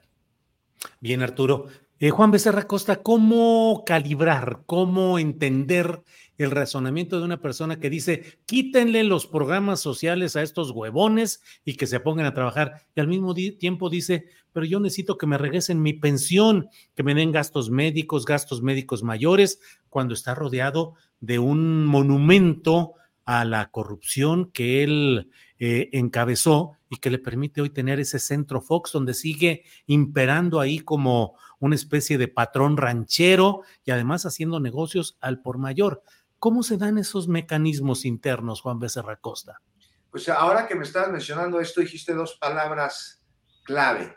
Una tiene que ver con ranchero y otra tiene que ver eh, con eh, eh, lo que mencionaba sobre los programas sociales y lo, lo de su pensión. Mira, es muy congruente con lo que siempre ha representado Vicente Fox. Es como la misma coherencia que tú ves en una ceremonia católica en el templo, en donde el sacerdote invita a los feligreses a darse la paz y se dan la paz y afuera del templo, en el atrio, por ejemplo, ves cómo los ricos voltean a ver a los pobres después de haberles dado la paz. Hay un poema de Rimbaud que así se llama Los pobres en la iglesia, Le Pauvre à l'Église, en donde relata esta hipocresía. Y es muy coherente con la educación que recibió Vicente Fox allá en el rancho en Guanajuato, uno de los estados pues, más conservadores de la República Mexicana. Decías, Arturo, hace unos momentos, ¿no? De, de cómo eh, Cárdenas. Dijo, no, no, no, fíjate que a mí me parece, no sé tú qué opines, Arturo, que es uno de los últimos grandes actos de coherencia del ingeniero Cuauhtémoc Cárdenas.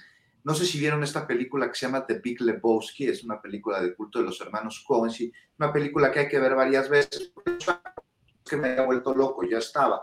Pero es una película que cuando la ves por primera vez hay un personaje que parece equivocarse en todo y cuando la ves por segundo, por tercera vez, te das cuenta que el único que estaba en lo correcto era este personaje que había dado la impresión de haberse equivocado en absolutamente todo lo demás. Entonces, decía eh, eh, la población en el fervor, en la necesidad, en la angustia de eh, llevar a cabo un cambio y una transición política, Cuauhtémoc, pues ya, fíjate con Fox, ¿no? Este, súmate a su campaña. Y Cuauhtémoc siempre dijo, no, no, no, de ninguna manera. Vicente Fox le decía, pues mira, ya ve los números, no vas a perder nada. Y decía Fox, no, por principio, decía Cortemo Cárdenas, no me voy a liar a ti. Él sabía perfectamente quién era Fox. Y hoy se equivocó en esta entrevista, algo que no es nuevo. Lo que sí es nuevo, a lo que no estábamos acostumbrados, es que Rubén Aguilar no lo hubiese acompañado para decir lo que Fox quiso decir. Y qué bueno, porque ahí está. O sea, ¿de qué le sirven a Fox estos mensajes que anda dando por todos lados, mintiendo, diciendo que él creó las becas? Ahora afirma que deben acabarse. Es como un niño, como un borracho, no, no, puede, no puede retener, pues carece de filtros lo que su voluntad le orilla a hacer. Podría ser casi Fox como un compendio de instintos, porque el impulso de alguna manera responde a la libertad, a la libertad de haber tomado una decisión, por más rápida que la hayas tomado, por más equivocada que sea, por más trabajo que el controlarla significa, el impulso cuenta con, aunque sea por un instante, de reflexión. Ya que nos ganes otra cosa, pero el instinto no responde a ninguna reflexión. Es tan primitivo como lo puede ser respirar o succionar para comer por primera vez ya fuera del vientre de la madre. Y así es Fox. Observarlo es echar una mirada a lo que verdaderamente representa el grupo al que pertenece, ¿no? Uno que a pesar de ser cínico, porque es muy cínico, es poco inteligente, por eso no funciona. Uno que a pesar de ser controlador, porque quiere controlar todo, pues es ineficaz y por eso no puede controlar ni a sus propios militantes.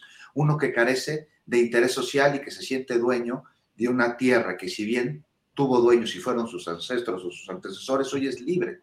Tanto que los mandó a freír espárragos hace cinco años y lo volverá a mandar a la lona el próximo, por más disfraces que se pongan, por más botargas que se prueben, por más trotskistas que se quieran vender, por más que lloren porque son rubios y de ojos claros, porque los güeros también lloran. Y ahí está la bocaza de Vicente Fox diciendo lo que representa todo ese grupo al que pertenece.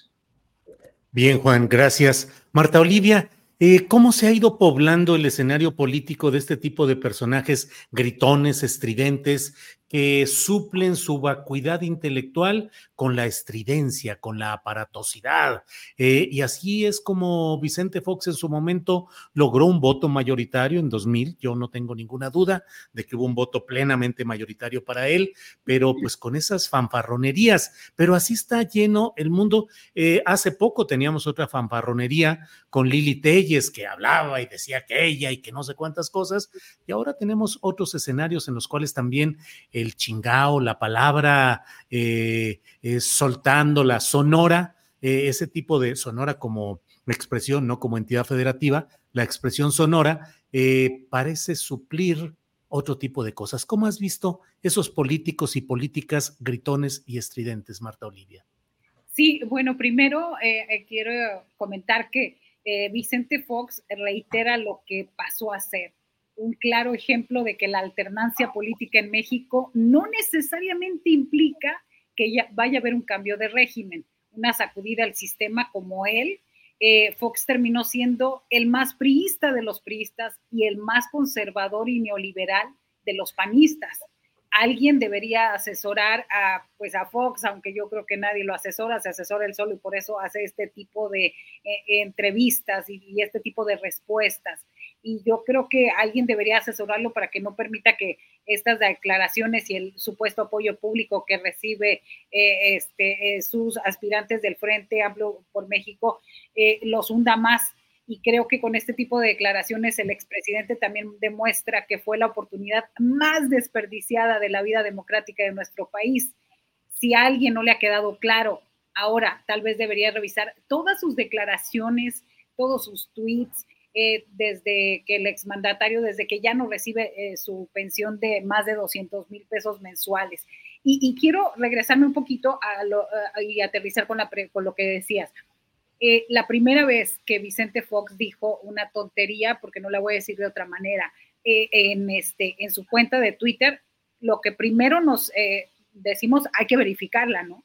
Hay que verificar si fue él, si no fue que alguien tomó su cuenta y está haciendo esto y la gran sorpresa es que fue la primera vez, la segunda, la tercera, la cuarta, la quinta, y ahora culmina en esta eh, entrevista de Ladinus. Entonces, me parece, me, parece que eso, y, respecto a los personajes, pues es que muchos le copiaron a Fox. Recordemos que el Bronco fue otro personaje así en tron, con sombrero, con este, arriba de un caballo, y luego le siguió, a ver, no tan lejos, eh, cabeza de vaca con ni me doblo ni me vendo, ¿no? Y, se dobló y se vendió y mochó y se corrompió y todo lo demás, ¿no? Y está ahorita en, esta lista del Frente Amplio eh, por México con 4% y queriendo pues vender este caro su amor desde Estados Unidos. Entonces, ese tipo de personajes, y nos vamos después de esos a, los de las palabrotas, ¿no? A, a Xochitl Galvez y al,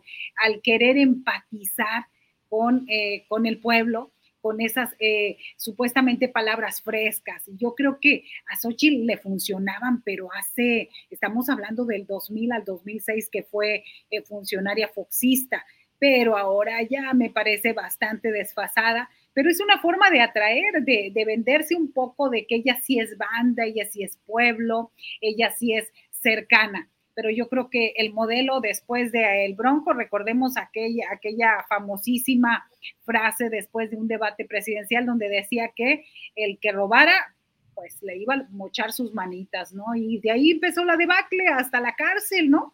y ahorita pues está todavía bajo fianza y lleva un proceso ahí. Entonces me parece que el modelo ya está agotado y que los nuevos personajes del Frente Amplio por México pues ya nomás les queda gritar, gritar, decir incoherencias e incongruencias como lo hace Fox y como lo hace la posible o la aspirante. Bien, Marta Olivia, gracias. Eh, Arturo Cano, ¿cómo ves eh, el silenciamiento del presidente López Obrador, eh, en el cual además ha dicho que hay una, una guerra en algunos medios o algunos personajes del periodismo tradicional que lo enfrentan y que están señalando una serie de informaciones desfasadas o incorrectas. Digamos que el presidente de la República ha insistido desde su mañanera una y otra vez en señalar directamente con nombre y apellidos a unos, algunos de estos personajes, pero en general, Arturo, ves que sí hay una nueva, una realineación eh, ofensiva de la mayoría de los medios convencionales de comunicación contra el presidente y el proyecto 4T, Arturo? Yo veo lo de siempre, Julio, quizá con un poco más de entusiasmo por la irrupción en el escenario de Xochitl Galvez, a quien, a quien ven eh, como la alternativa frente a la planadora de Morena, eh, que, a quien le han descubierto una gran cantidad de virtudes que durante muchos años no vieron en, ese personaje, pero bueno, pues qué, bueno que lo tengan así. Veo más o menos lo mismo y... Eh, y el hecho de que la autoridad electoral le diga al presidente que no se puede referir al tema y que él eh, se queje, invente esta nueva sección, pues lo que hace nada más es alimentar el, hecho que hemos vivido durante todo el sexenio, de que es el presidente quien conduce, quien fija eh, los términos del debate público, lo cual en este momento tiene un efecto eh, no necesariamente benéfico para su movimiento, porque yo creo que estando en campaña como están, aunque, aunque se diga que están haciendo recorridos informativos, este, pues las, eh, los aspirantes de la, de la 4T y la, y la aspirante deberían ser quienes respondieran al discurso de la, de la oposición. Y ese debate lo está llevando el presidente de la República otra vez, y a veces parecería que en solitario, incluso. Sí, sí, sí, eh, de pronto, eh, en los últimos días he visto un cambio en, eh, la actuación pública de Claudia Sheinbaum, eh, que ha hecho más discursos hablando del proyecto, hablando de, propuestas, este, hablando en términos generales. Durante algunos días se concentró en una guerra que desde mi punto de vista le hacía más propaganda a los adversarios cuando se dedicó durante varios días a hablar del Frente Cínico Nacional era, era como, como estarlo promoviendo de la misma manera que, que a muchos nos pareció que la creación del personaje Xochitl Galvez eh, no era posible eh, o no hubiese sido posible eh, que, que, ocurriera tan rápidamente de no haber tenido esta recurrencia o esta recurrente mención en la, en la mañanera. Entonces, bueno, pues es, digamos, es esa dualidad que ha tenido la mañanera durante estos cinco años, es al mismo tiempo la gran plataforma de defensa de la 4T, el, eh, digamos, el elemento virtuoso de la comunicación presidencial y en, ese, eh, en esa virtud lleva también los, los defectos que he mencionado. En este caso, pues que, que resultan, los que resultan afectados son las corcholatas, que, cuya exposición pública y difusión de ideas, pues quedan... Eh, opacadas o pasan a segundo plano frente a esta confrontación que ocupa los reflectores nacionales, ¿no? La confrontación del presidente con sus opositores. Bien, Arturo. Eh, Juan, mm, dice Arturo Cano que a veces pareciera que el presidente está en solitario, eh, pues haciendo declaraciones y poniendo eh, el acento en esa confrontación ideológica y política trascendente respecto a los opositores a la 4T. ¿Cómo ves a los eh, principales aspirantes desde la 4T en su peregrinar por el país, en su deambular retórico, mm, rutinarios, como si no hubiera pasado nada? ¿Están confrontando bien la nueva realidad? ¿Cómo los ves, Juan Becerra Costa? Pues mira, es complicado, tienen una labor muy complicada porque están muy amarrados a través de restricciones que les puso la autoridad electoral a mediados del mes pasado, me parece que el día 16 de junio publicó el INE, dijo, bueno, sí, sí pueden hacer los recorridos, la y los aspirantes a la, pues, a la, la coordinación de los comités de la defensa, de la transformación, si no me equivoco y si lo dije correctamente en el orden que, establece cada una de las palabras, pero finalmente es un eufemismo para referirse a los, a los candidatos, a la candidata y a los precandidatos. Eh, eh, los asambleas informativas ¿no? son, son encuentros que tienen con la gente, son discursos. Los recorridos pues son giras Entonces hemos llegado a, este momento de utilizar eufemismos eh, y dentro de esta misma situación, pues es complicado que quienes aspiran a ser pues, la candidata o el candidato de Morena o también de la oposición, pues puedan dar a conocer proyectos, plataformas, propuestas. Escuché muy interesante la entrevista que justo antes de este espacio tuviste con Sabina Berman y ella decía, es que queremos escuchar a, Claudia o a Marcelo o a Dan dar propuestas, que Claudia diga, bueno, sí son tiempos de mujeres, pero ¿qué políticas va a encabezar para justamente lograr eh, que exista igualdad entre los derechos de los hombres y las mujeres? No puede hacerlo, Claudia. ¿Por qué? Porque entonces se vuelve vulnerable a que al INE le dé una amonestación y en una de esas hasta que le quiten la posibilidad de ser candidata, porque establece entre los lineamientos de los que te decía que hicieron, eh, este, publicaron el 16 de, de junio pasado, ningún aspirante puede dar a conocer proyectos con intenciones electorales. Me llama la atención que Marcelo sí lo está haciendo. Él está, ya lleva semanas dando a conocer su proyecto Ángel, este proyecto basado en seguridad, que si quieres en algún momento con un especialista será bueno discutir cómo ve eh, eh, este, este proyecto, ¿no? Muy enfocado en la tecnología. Pero más allá de eso, es una propuesta, es un proyecto. No supone que no lo pueda hacer, no es el único. También ha hablado sobre proyectos para llevar agua al Valle de México o en materia salarial, eh, paridad entre hombres y mujeres, en fin. Lo veo muy complicado, están haciendo recorridos y entonces, ¿qué están haciendo? están defendiendo a la cuarta transformación, entonces están dando a conocer qué ha hecho la 4T en los últimos cinco años y la importancia eh, en que continúe este proyecto de transformación del país. Sabremos de esperar a que culmine el proceso de encuesta para entonces poder ver una candidatura de adeveras, en la que existan proyectos, en las que existan propuestas. Están atados los aspirantes, Julio, no pueden hacerlo ahorita. Y rápidamente, sí me gustaría tocar el tema de, la prensa con el presidente y de la, desde la mañanera hablar de los periodistas. O sea, a mí me gustaría saber si le abona al presidente írsele con todo una y otra vez a medios como latinos, que trae agenda política, o como mexicanos contra la corrupción o la impunidad por supuesto que hay que desmentir las falsedades y que hay que dar réplica a cosas que se publican o que se digan que no atiendan a la verdad, siempre con la evidencia. A ti te pasó, Julio, a ti el presidente te hizo un señalamiento cuando este, denunciaste lo que sucedía en la Sierra de San Miguelito. Y quién sabe qué otras cosas dijeron de ti. Fuiste a la mañanera, te dieron espacio y ve cómo acabó este tema. Pero hay que ver nada más eh, a quién está haciéndole publicidad el presidente López Obrador. O sea, a mí me causa mucha extrañeza cómo, eh, pues, habla, habla y habla sobre, por ejemplo, Loret de Mola, eh, ahora ya agarró a Xochitl Galvez. Y yo le pregunto, si el presidente no llevara tres semanas hablando de Xochitl, ¿creen ustedes que estaría tan Xochitl en la conversación?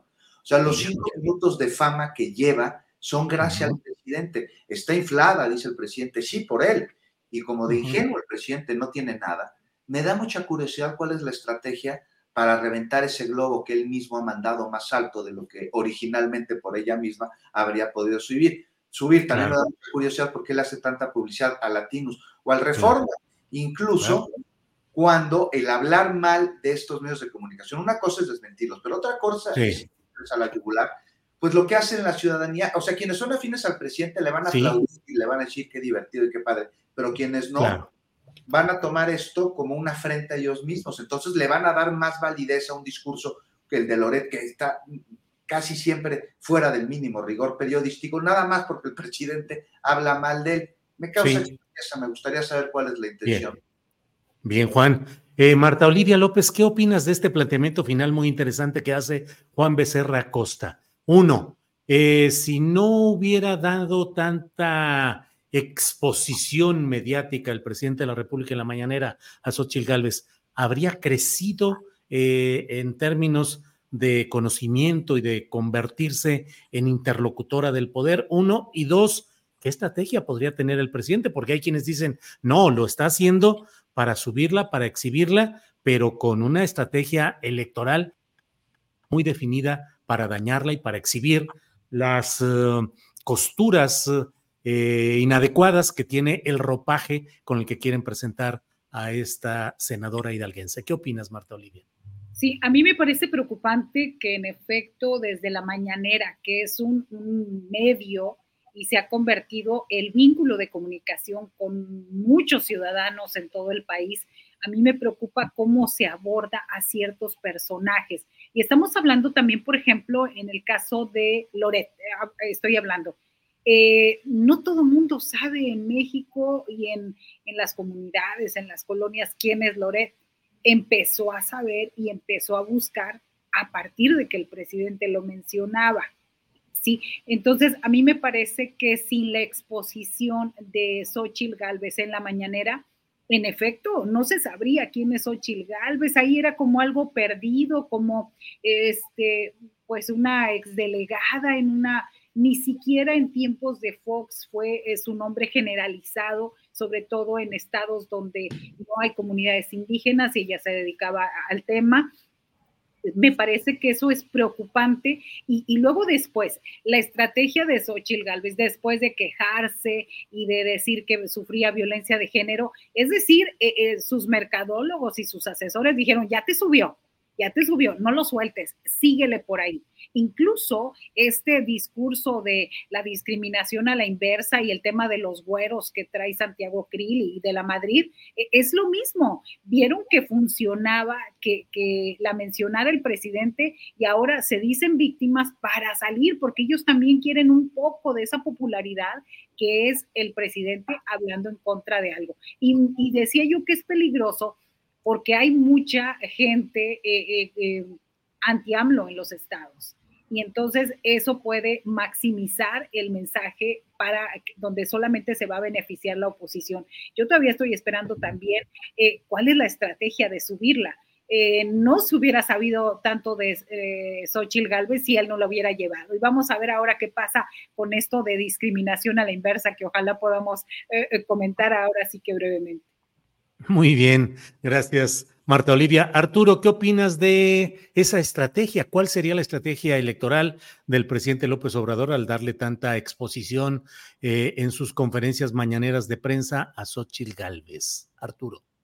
Pues dicen los clásicos que el poder elige a sus adversarios o a veces los construye, ¿no? Este, me, llama la atención que del lado opositor hay una crítica eh, persistente a los aspirantes de la 4T a la candidatura en el sentido de que solo se cuelgan de López Obrador, que solamente van amarrados con él. Pero pues lo que hemos visto en estos días es que la construcción de la candidatura de Xochitl Gálvez o de la posible candidatura de Xochitl Gálvez viene de la mano de Andrés Manuel López Obrador también, ¿no? Así sea con estas frases que quieren ser ocurrentes y que ya han puesto en memes. Por a mí me llegó pues, una foto ahí de, de un autobús, incluso con un anuncio este, eh, en el que ponen a, a Xochitl Gálvez al lado del presidente con la frase, es mejor vender tamales que repartir a tole con el dedo. O sea, eh, eh, con la coartada de una crítica supuestamente muy picante, pues lo que están haciendo es exactamente lo mismo que critican, colgar a su aspirante de la figura del presidente López Obrador, así sea en, oposición. Pues parece que, en, ambos, en ambos lados necesitan a la, figura del presidente. Bien, bien. Eh, Arturo, gracias por todo esto. Juan Becerra Costa, entre otros temas, está que ahora el presidente de la República anuncia que va a salir a algunos viajes al extranjero, uno de ellos muy eh, señero, como dirían, muy representativo, que es el de ir a Chile para la conmemoración, el recuerdo de los 50 años del golpe contra Salvador Allende. Pero Juan Becerra Costa, como todo tiene significados en estos tiempos y todo, ¿qué estará diciendo el presidente de la República al salir de viaje, más allá del simbolismo que impliquen esos viajes? Un poquito como decir, este, ahí resuelven las broncas que traen aquí y yo me voy a, que lo han hecho muchos presidentes de la República que cuando tienen o toman decisiones importantes, salen del país. ¿Qué te sugiere todo esto, Juan Becerra Costa? No sé, Julio, habremos de ver, ¿no? Habrá ya para eh, septiembre de este año, eh, pues, candidata o candidato de la cuarta Pues- transformación de Morena y aliados. Ya dijo el presidente Tacuas que ya lo andaban ahí malinterpretando. Dijo, en septiembre, cuando esté la candidatura, voy a pasarle estafeta. Entonces, ah. Pues no, no va a pasarle estafeta del movimiento de la cuarta transformación. Pues no Así sé, a mí me parece hasta que es una coincidencia, ¿no? Porque pues es la fecha en la que se conmemora pues este hecho en 1973 fue, ¿no? En septiembre del 73, el 11 Sí. me parece. El Eh, 11 de septiembre, sí. y, y bueno, pues, este, pues ahí coincide este viaje, son los 50 años, eh, pues es la patria grande, es la izquierda eh, latinoamericana, el simbolismo que representa un golpe a través de la violencia física en Chile, perpetrado por Pinochet, cuando siguen existiendo intentos golpistas más blandos, por supuesto, hacia la izquierda en el continente latinoamericano, a través de lawfare o investidas mediáticas que se suman en algunas ocasiones a la impericia por parte de algunos gobernantes de izquierda, como sucedió con Pedro Castillo allá en el Perú. Entonces, pues no, no creo que tenga nada que ver con pasarle estafeta o algo más, simplemente coinciden las fechas. Lo que sí es que, pues ya que estás hablando de temas de relaciones con otros países de, de, de México, pues está el tema de la reunión, ¿no? Programada entre Estados Unidos y Canadá, que va a ser aquí en la próxima semana. Y rápido, pues Julio, ¿qué te puedo decir? Te adelanto medio en broma, poquito en serio, que el comunicado conjunto será algo así como un texto que hable sobre la amistad entre las tres naciones y el marco de respeto en el que se llevaron a cabo las pláticas, que dieron como resultado un acuerdo en varios puntos pendientes, por lo que Ahí se, se quedó un poco. compromiso de trabajar en conjunto bajo los mismos principios de amistad. No sé tú qué opines, nada nuevo se va a tratar, temas de seguridad, temas de migración, acuerdos en que hay que mejorar, pero los cómo pues van a seguir pendientes como ha sucedido y como está sucediendo desde hace mucho tiempo. Gracias, Juan. Marta Olivia, ya estamos en la parte final del programa y por tanto, yo creo que es momento para que nos digas del tema que ya esbozaste, lo de los güeros también lloran y los la discriminación a la inversa. Marta Olivia López, por favor. Sí, fíjate que eh, yo solamente lo quiero decir de pasada, eh, Julio, esta, pues este drama que yo creo que este, su expareja no le enseñó tan bien a, Santiago Krill, porque pues no, no arranca lágrimas, arranca risas con su forma de actuar y de estar este güero que se dice discriminado. Y, y me parece que su discurso está diciendo, este, seguramente van a venir ataques. Lo que yo leí es, por favor, presidente, atáqueme desde la mañanera porque quiero subir un poco, ¿no? En puntos porcentuales y demás. Pero pues obviamente esta discriminación a la inversa no existe porque es esta se da desde el poder hacia abajo y ellos han sido de los privilegiados. Eh, sin embargo, el postrecito, lo último, lo que yo quisiera decir, Julio, estoy en Reynosa, Tamaulipas, estoy, eh, escucharán, estoy un poco afónica yo quiero el postrecito hacer un llamado a las autoridades federales, estatales. Hay eh, del viernes para acá el grupo, el colectivo Amor por nuestros desaparecidos han encontrado 27 cuerpos en 20 fosas. Aquí venimos de, de la transmisión, de hacer esta cobertura y de verdad que venimos con un dolor, un dolor intenso en el cuerpo y en la garganta y en todas partes. No es posible que en este país siga desapareciendo gente. No es posible que no haya peritos ahí en ese lugar. La gente está escarbando con un olor fétido, está encontrando los restos, está hay, hay partes donde hay cabello y hay huesos. No es posible que nadie vea esta situación. Esto es grave, esto está pasando. Y, y, no nos importa como periodistas ni como ciudadanos y, y, poniéndonos en los pies de ellos, no nos importa si fueron de hace dos meses, tres meses, diez años, quince años, 27 cuerpos enterrados en menos de un metro de profundidad, Julio. Eso es lo, con lo que yo me quisiera despedir.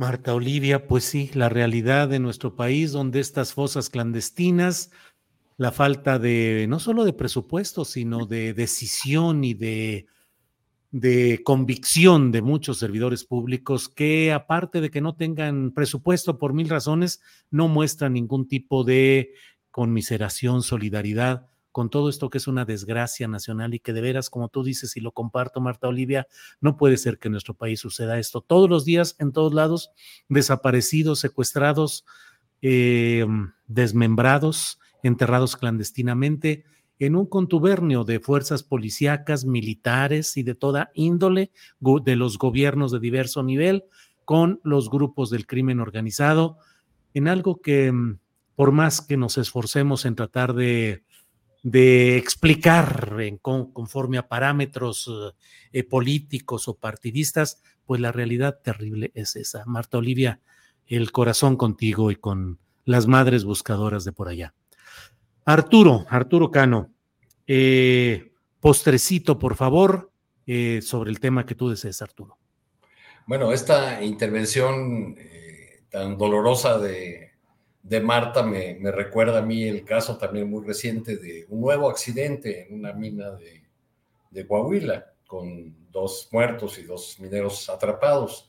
Hay una información de la Secretaría del Trabajo que indica que este lugar, que esta mina fue inspeccionada el año pasado este, y que la inspección determinó que no había condiciones de seguridad eh, para que la mina siguiese funcionando y que en virtud de ello fueron suspendidas sus operaciones. Sin embargo, la mina seguía abierta.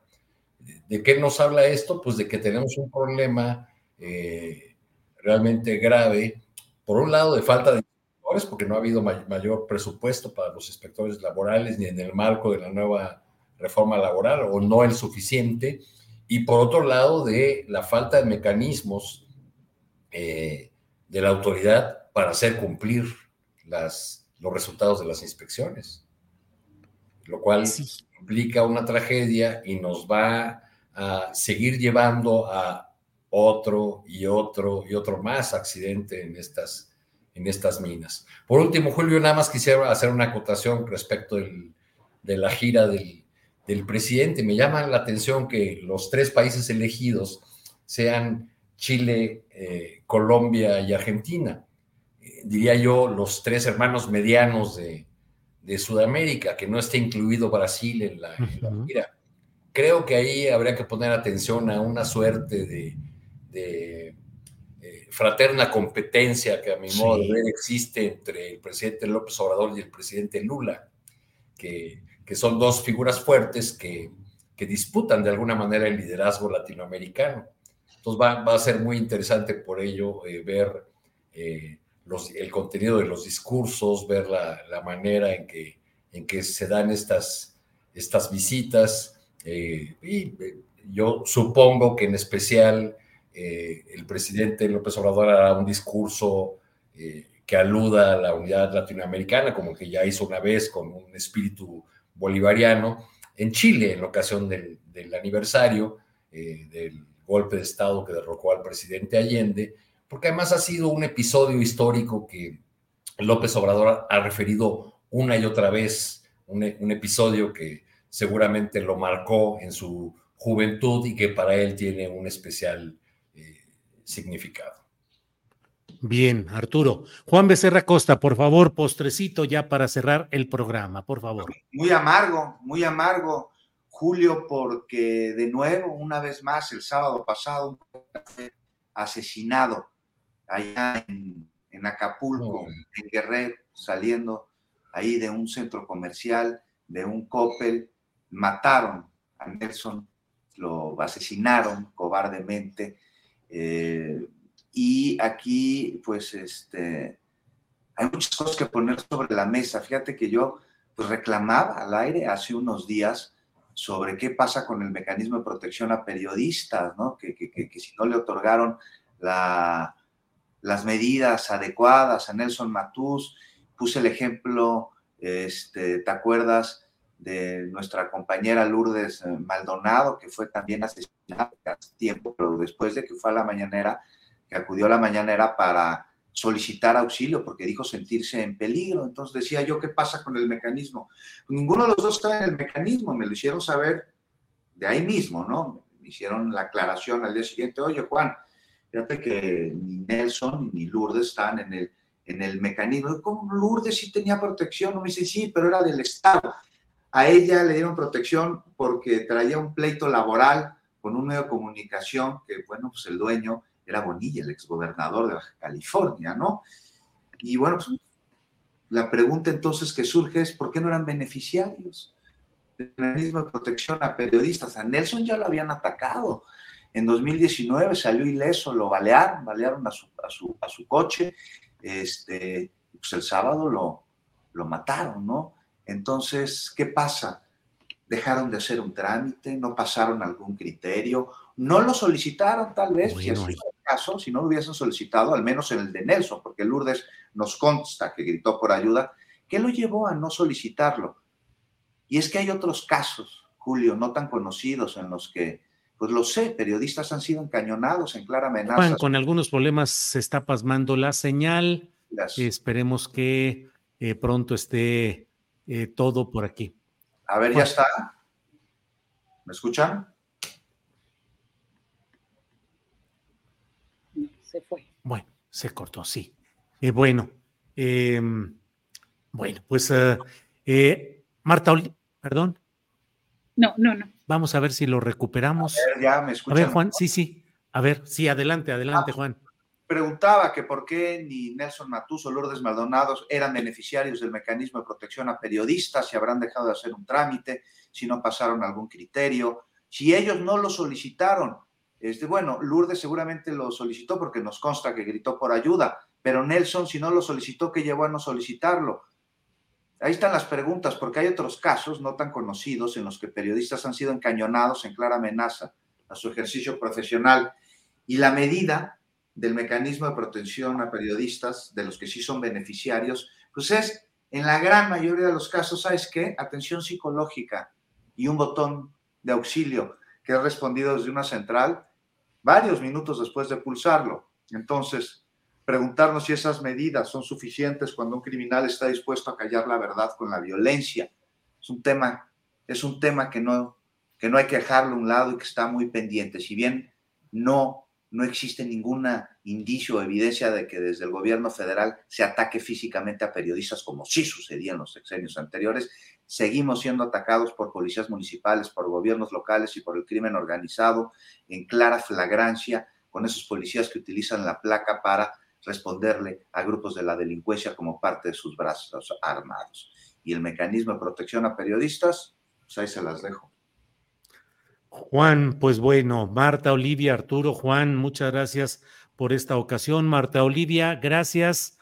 Eh, ¿Qué te digo? Lo que siempre que nos decimos a cuidarnos y a seguir adelante. Marta Olivia, con un gran abrazo. Gracias, Marta Olivia. Gracias, Julio. Gracias, Arturo y Juan. Nos vemos la próxima. Arturo, gracias y buenas tardes. Un fuerte abrazo, Marta. Gracias, Julio. Gracias, Juan. Nos estamos viendo. Juan Becerra Costa, gracias y buenas tardes. Abrazos y buenas tardes a todos. Bueno, gracias a usted.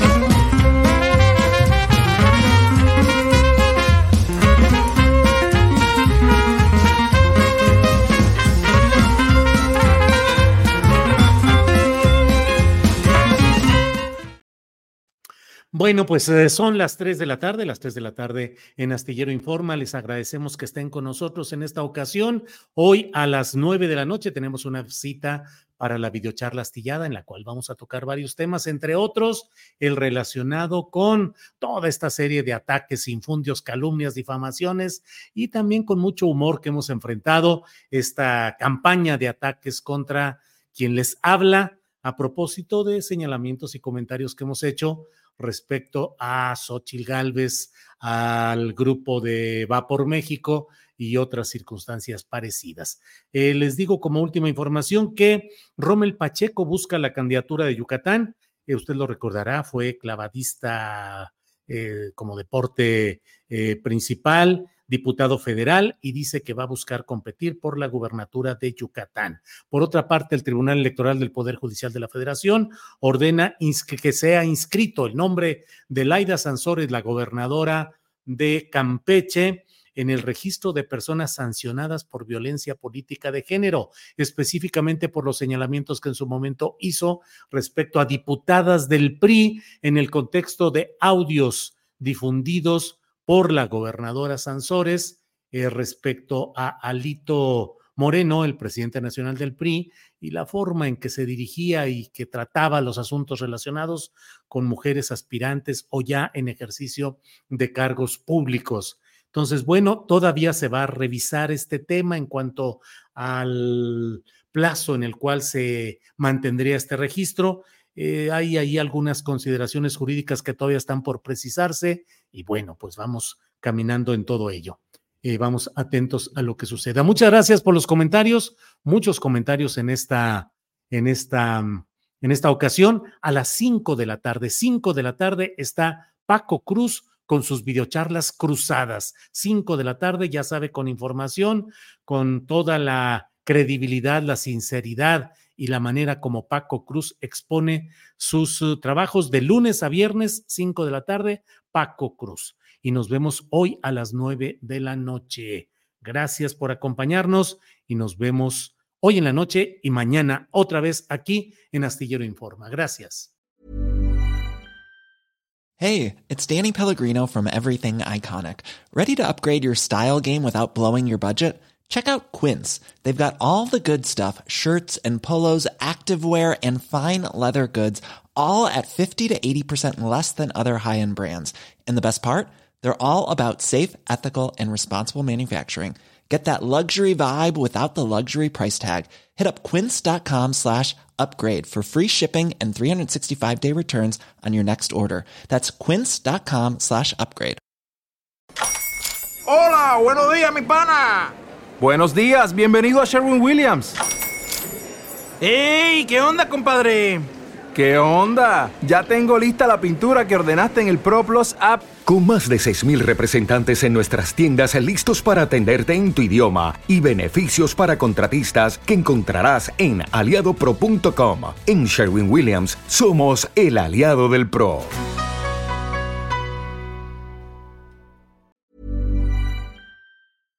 Para que te enteres del próximo noticiero, suscríbete y dale follow en Apple Spotify, Amazon Music, Google o donde sea que escuches podcast. Te invitamos a visitar nuestra página julioastillero.com.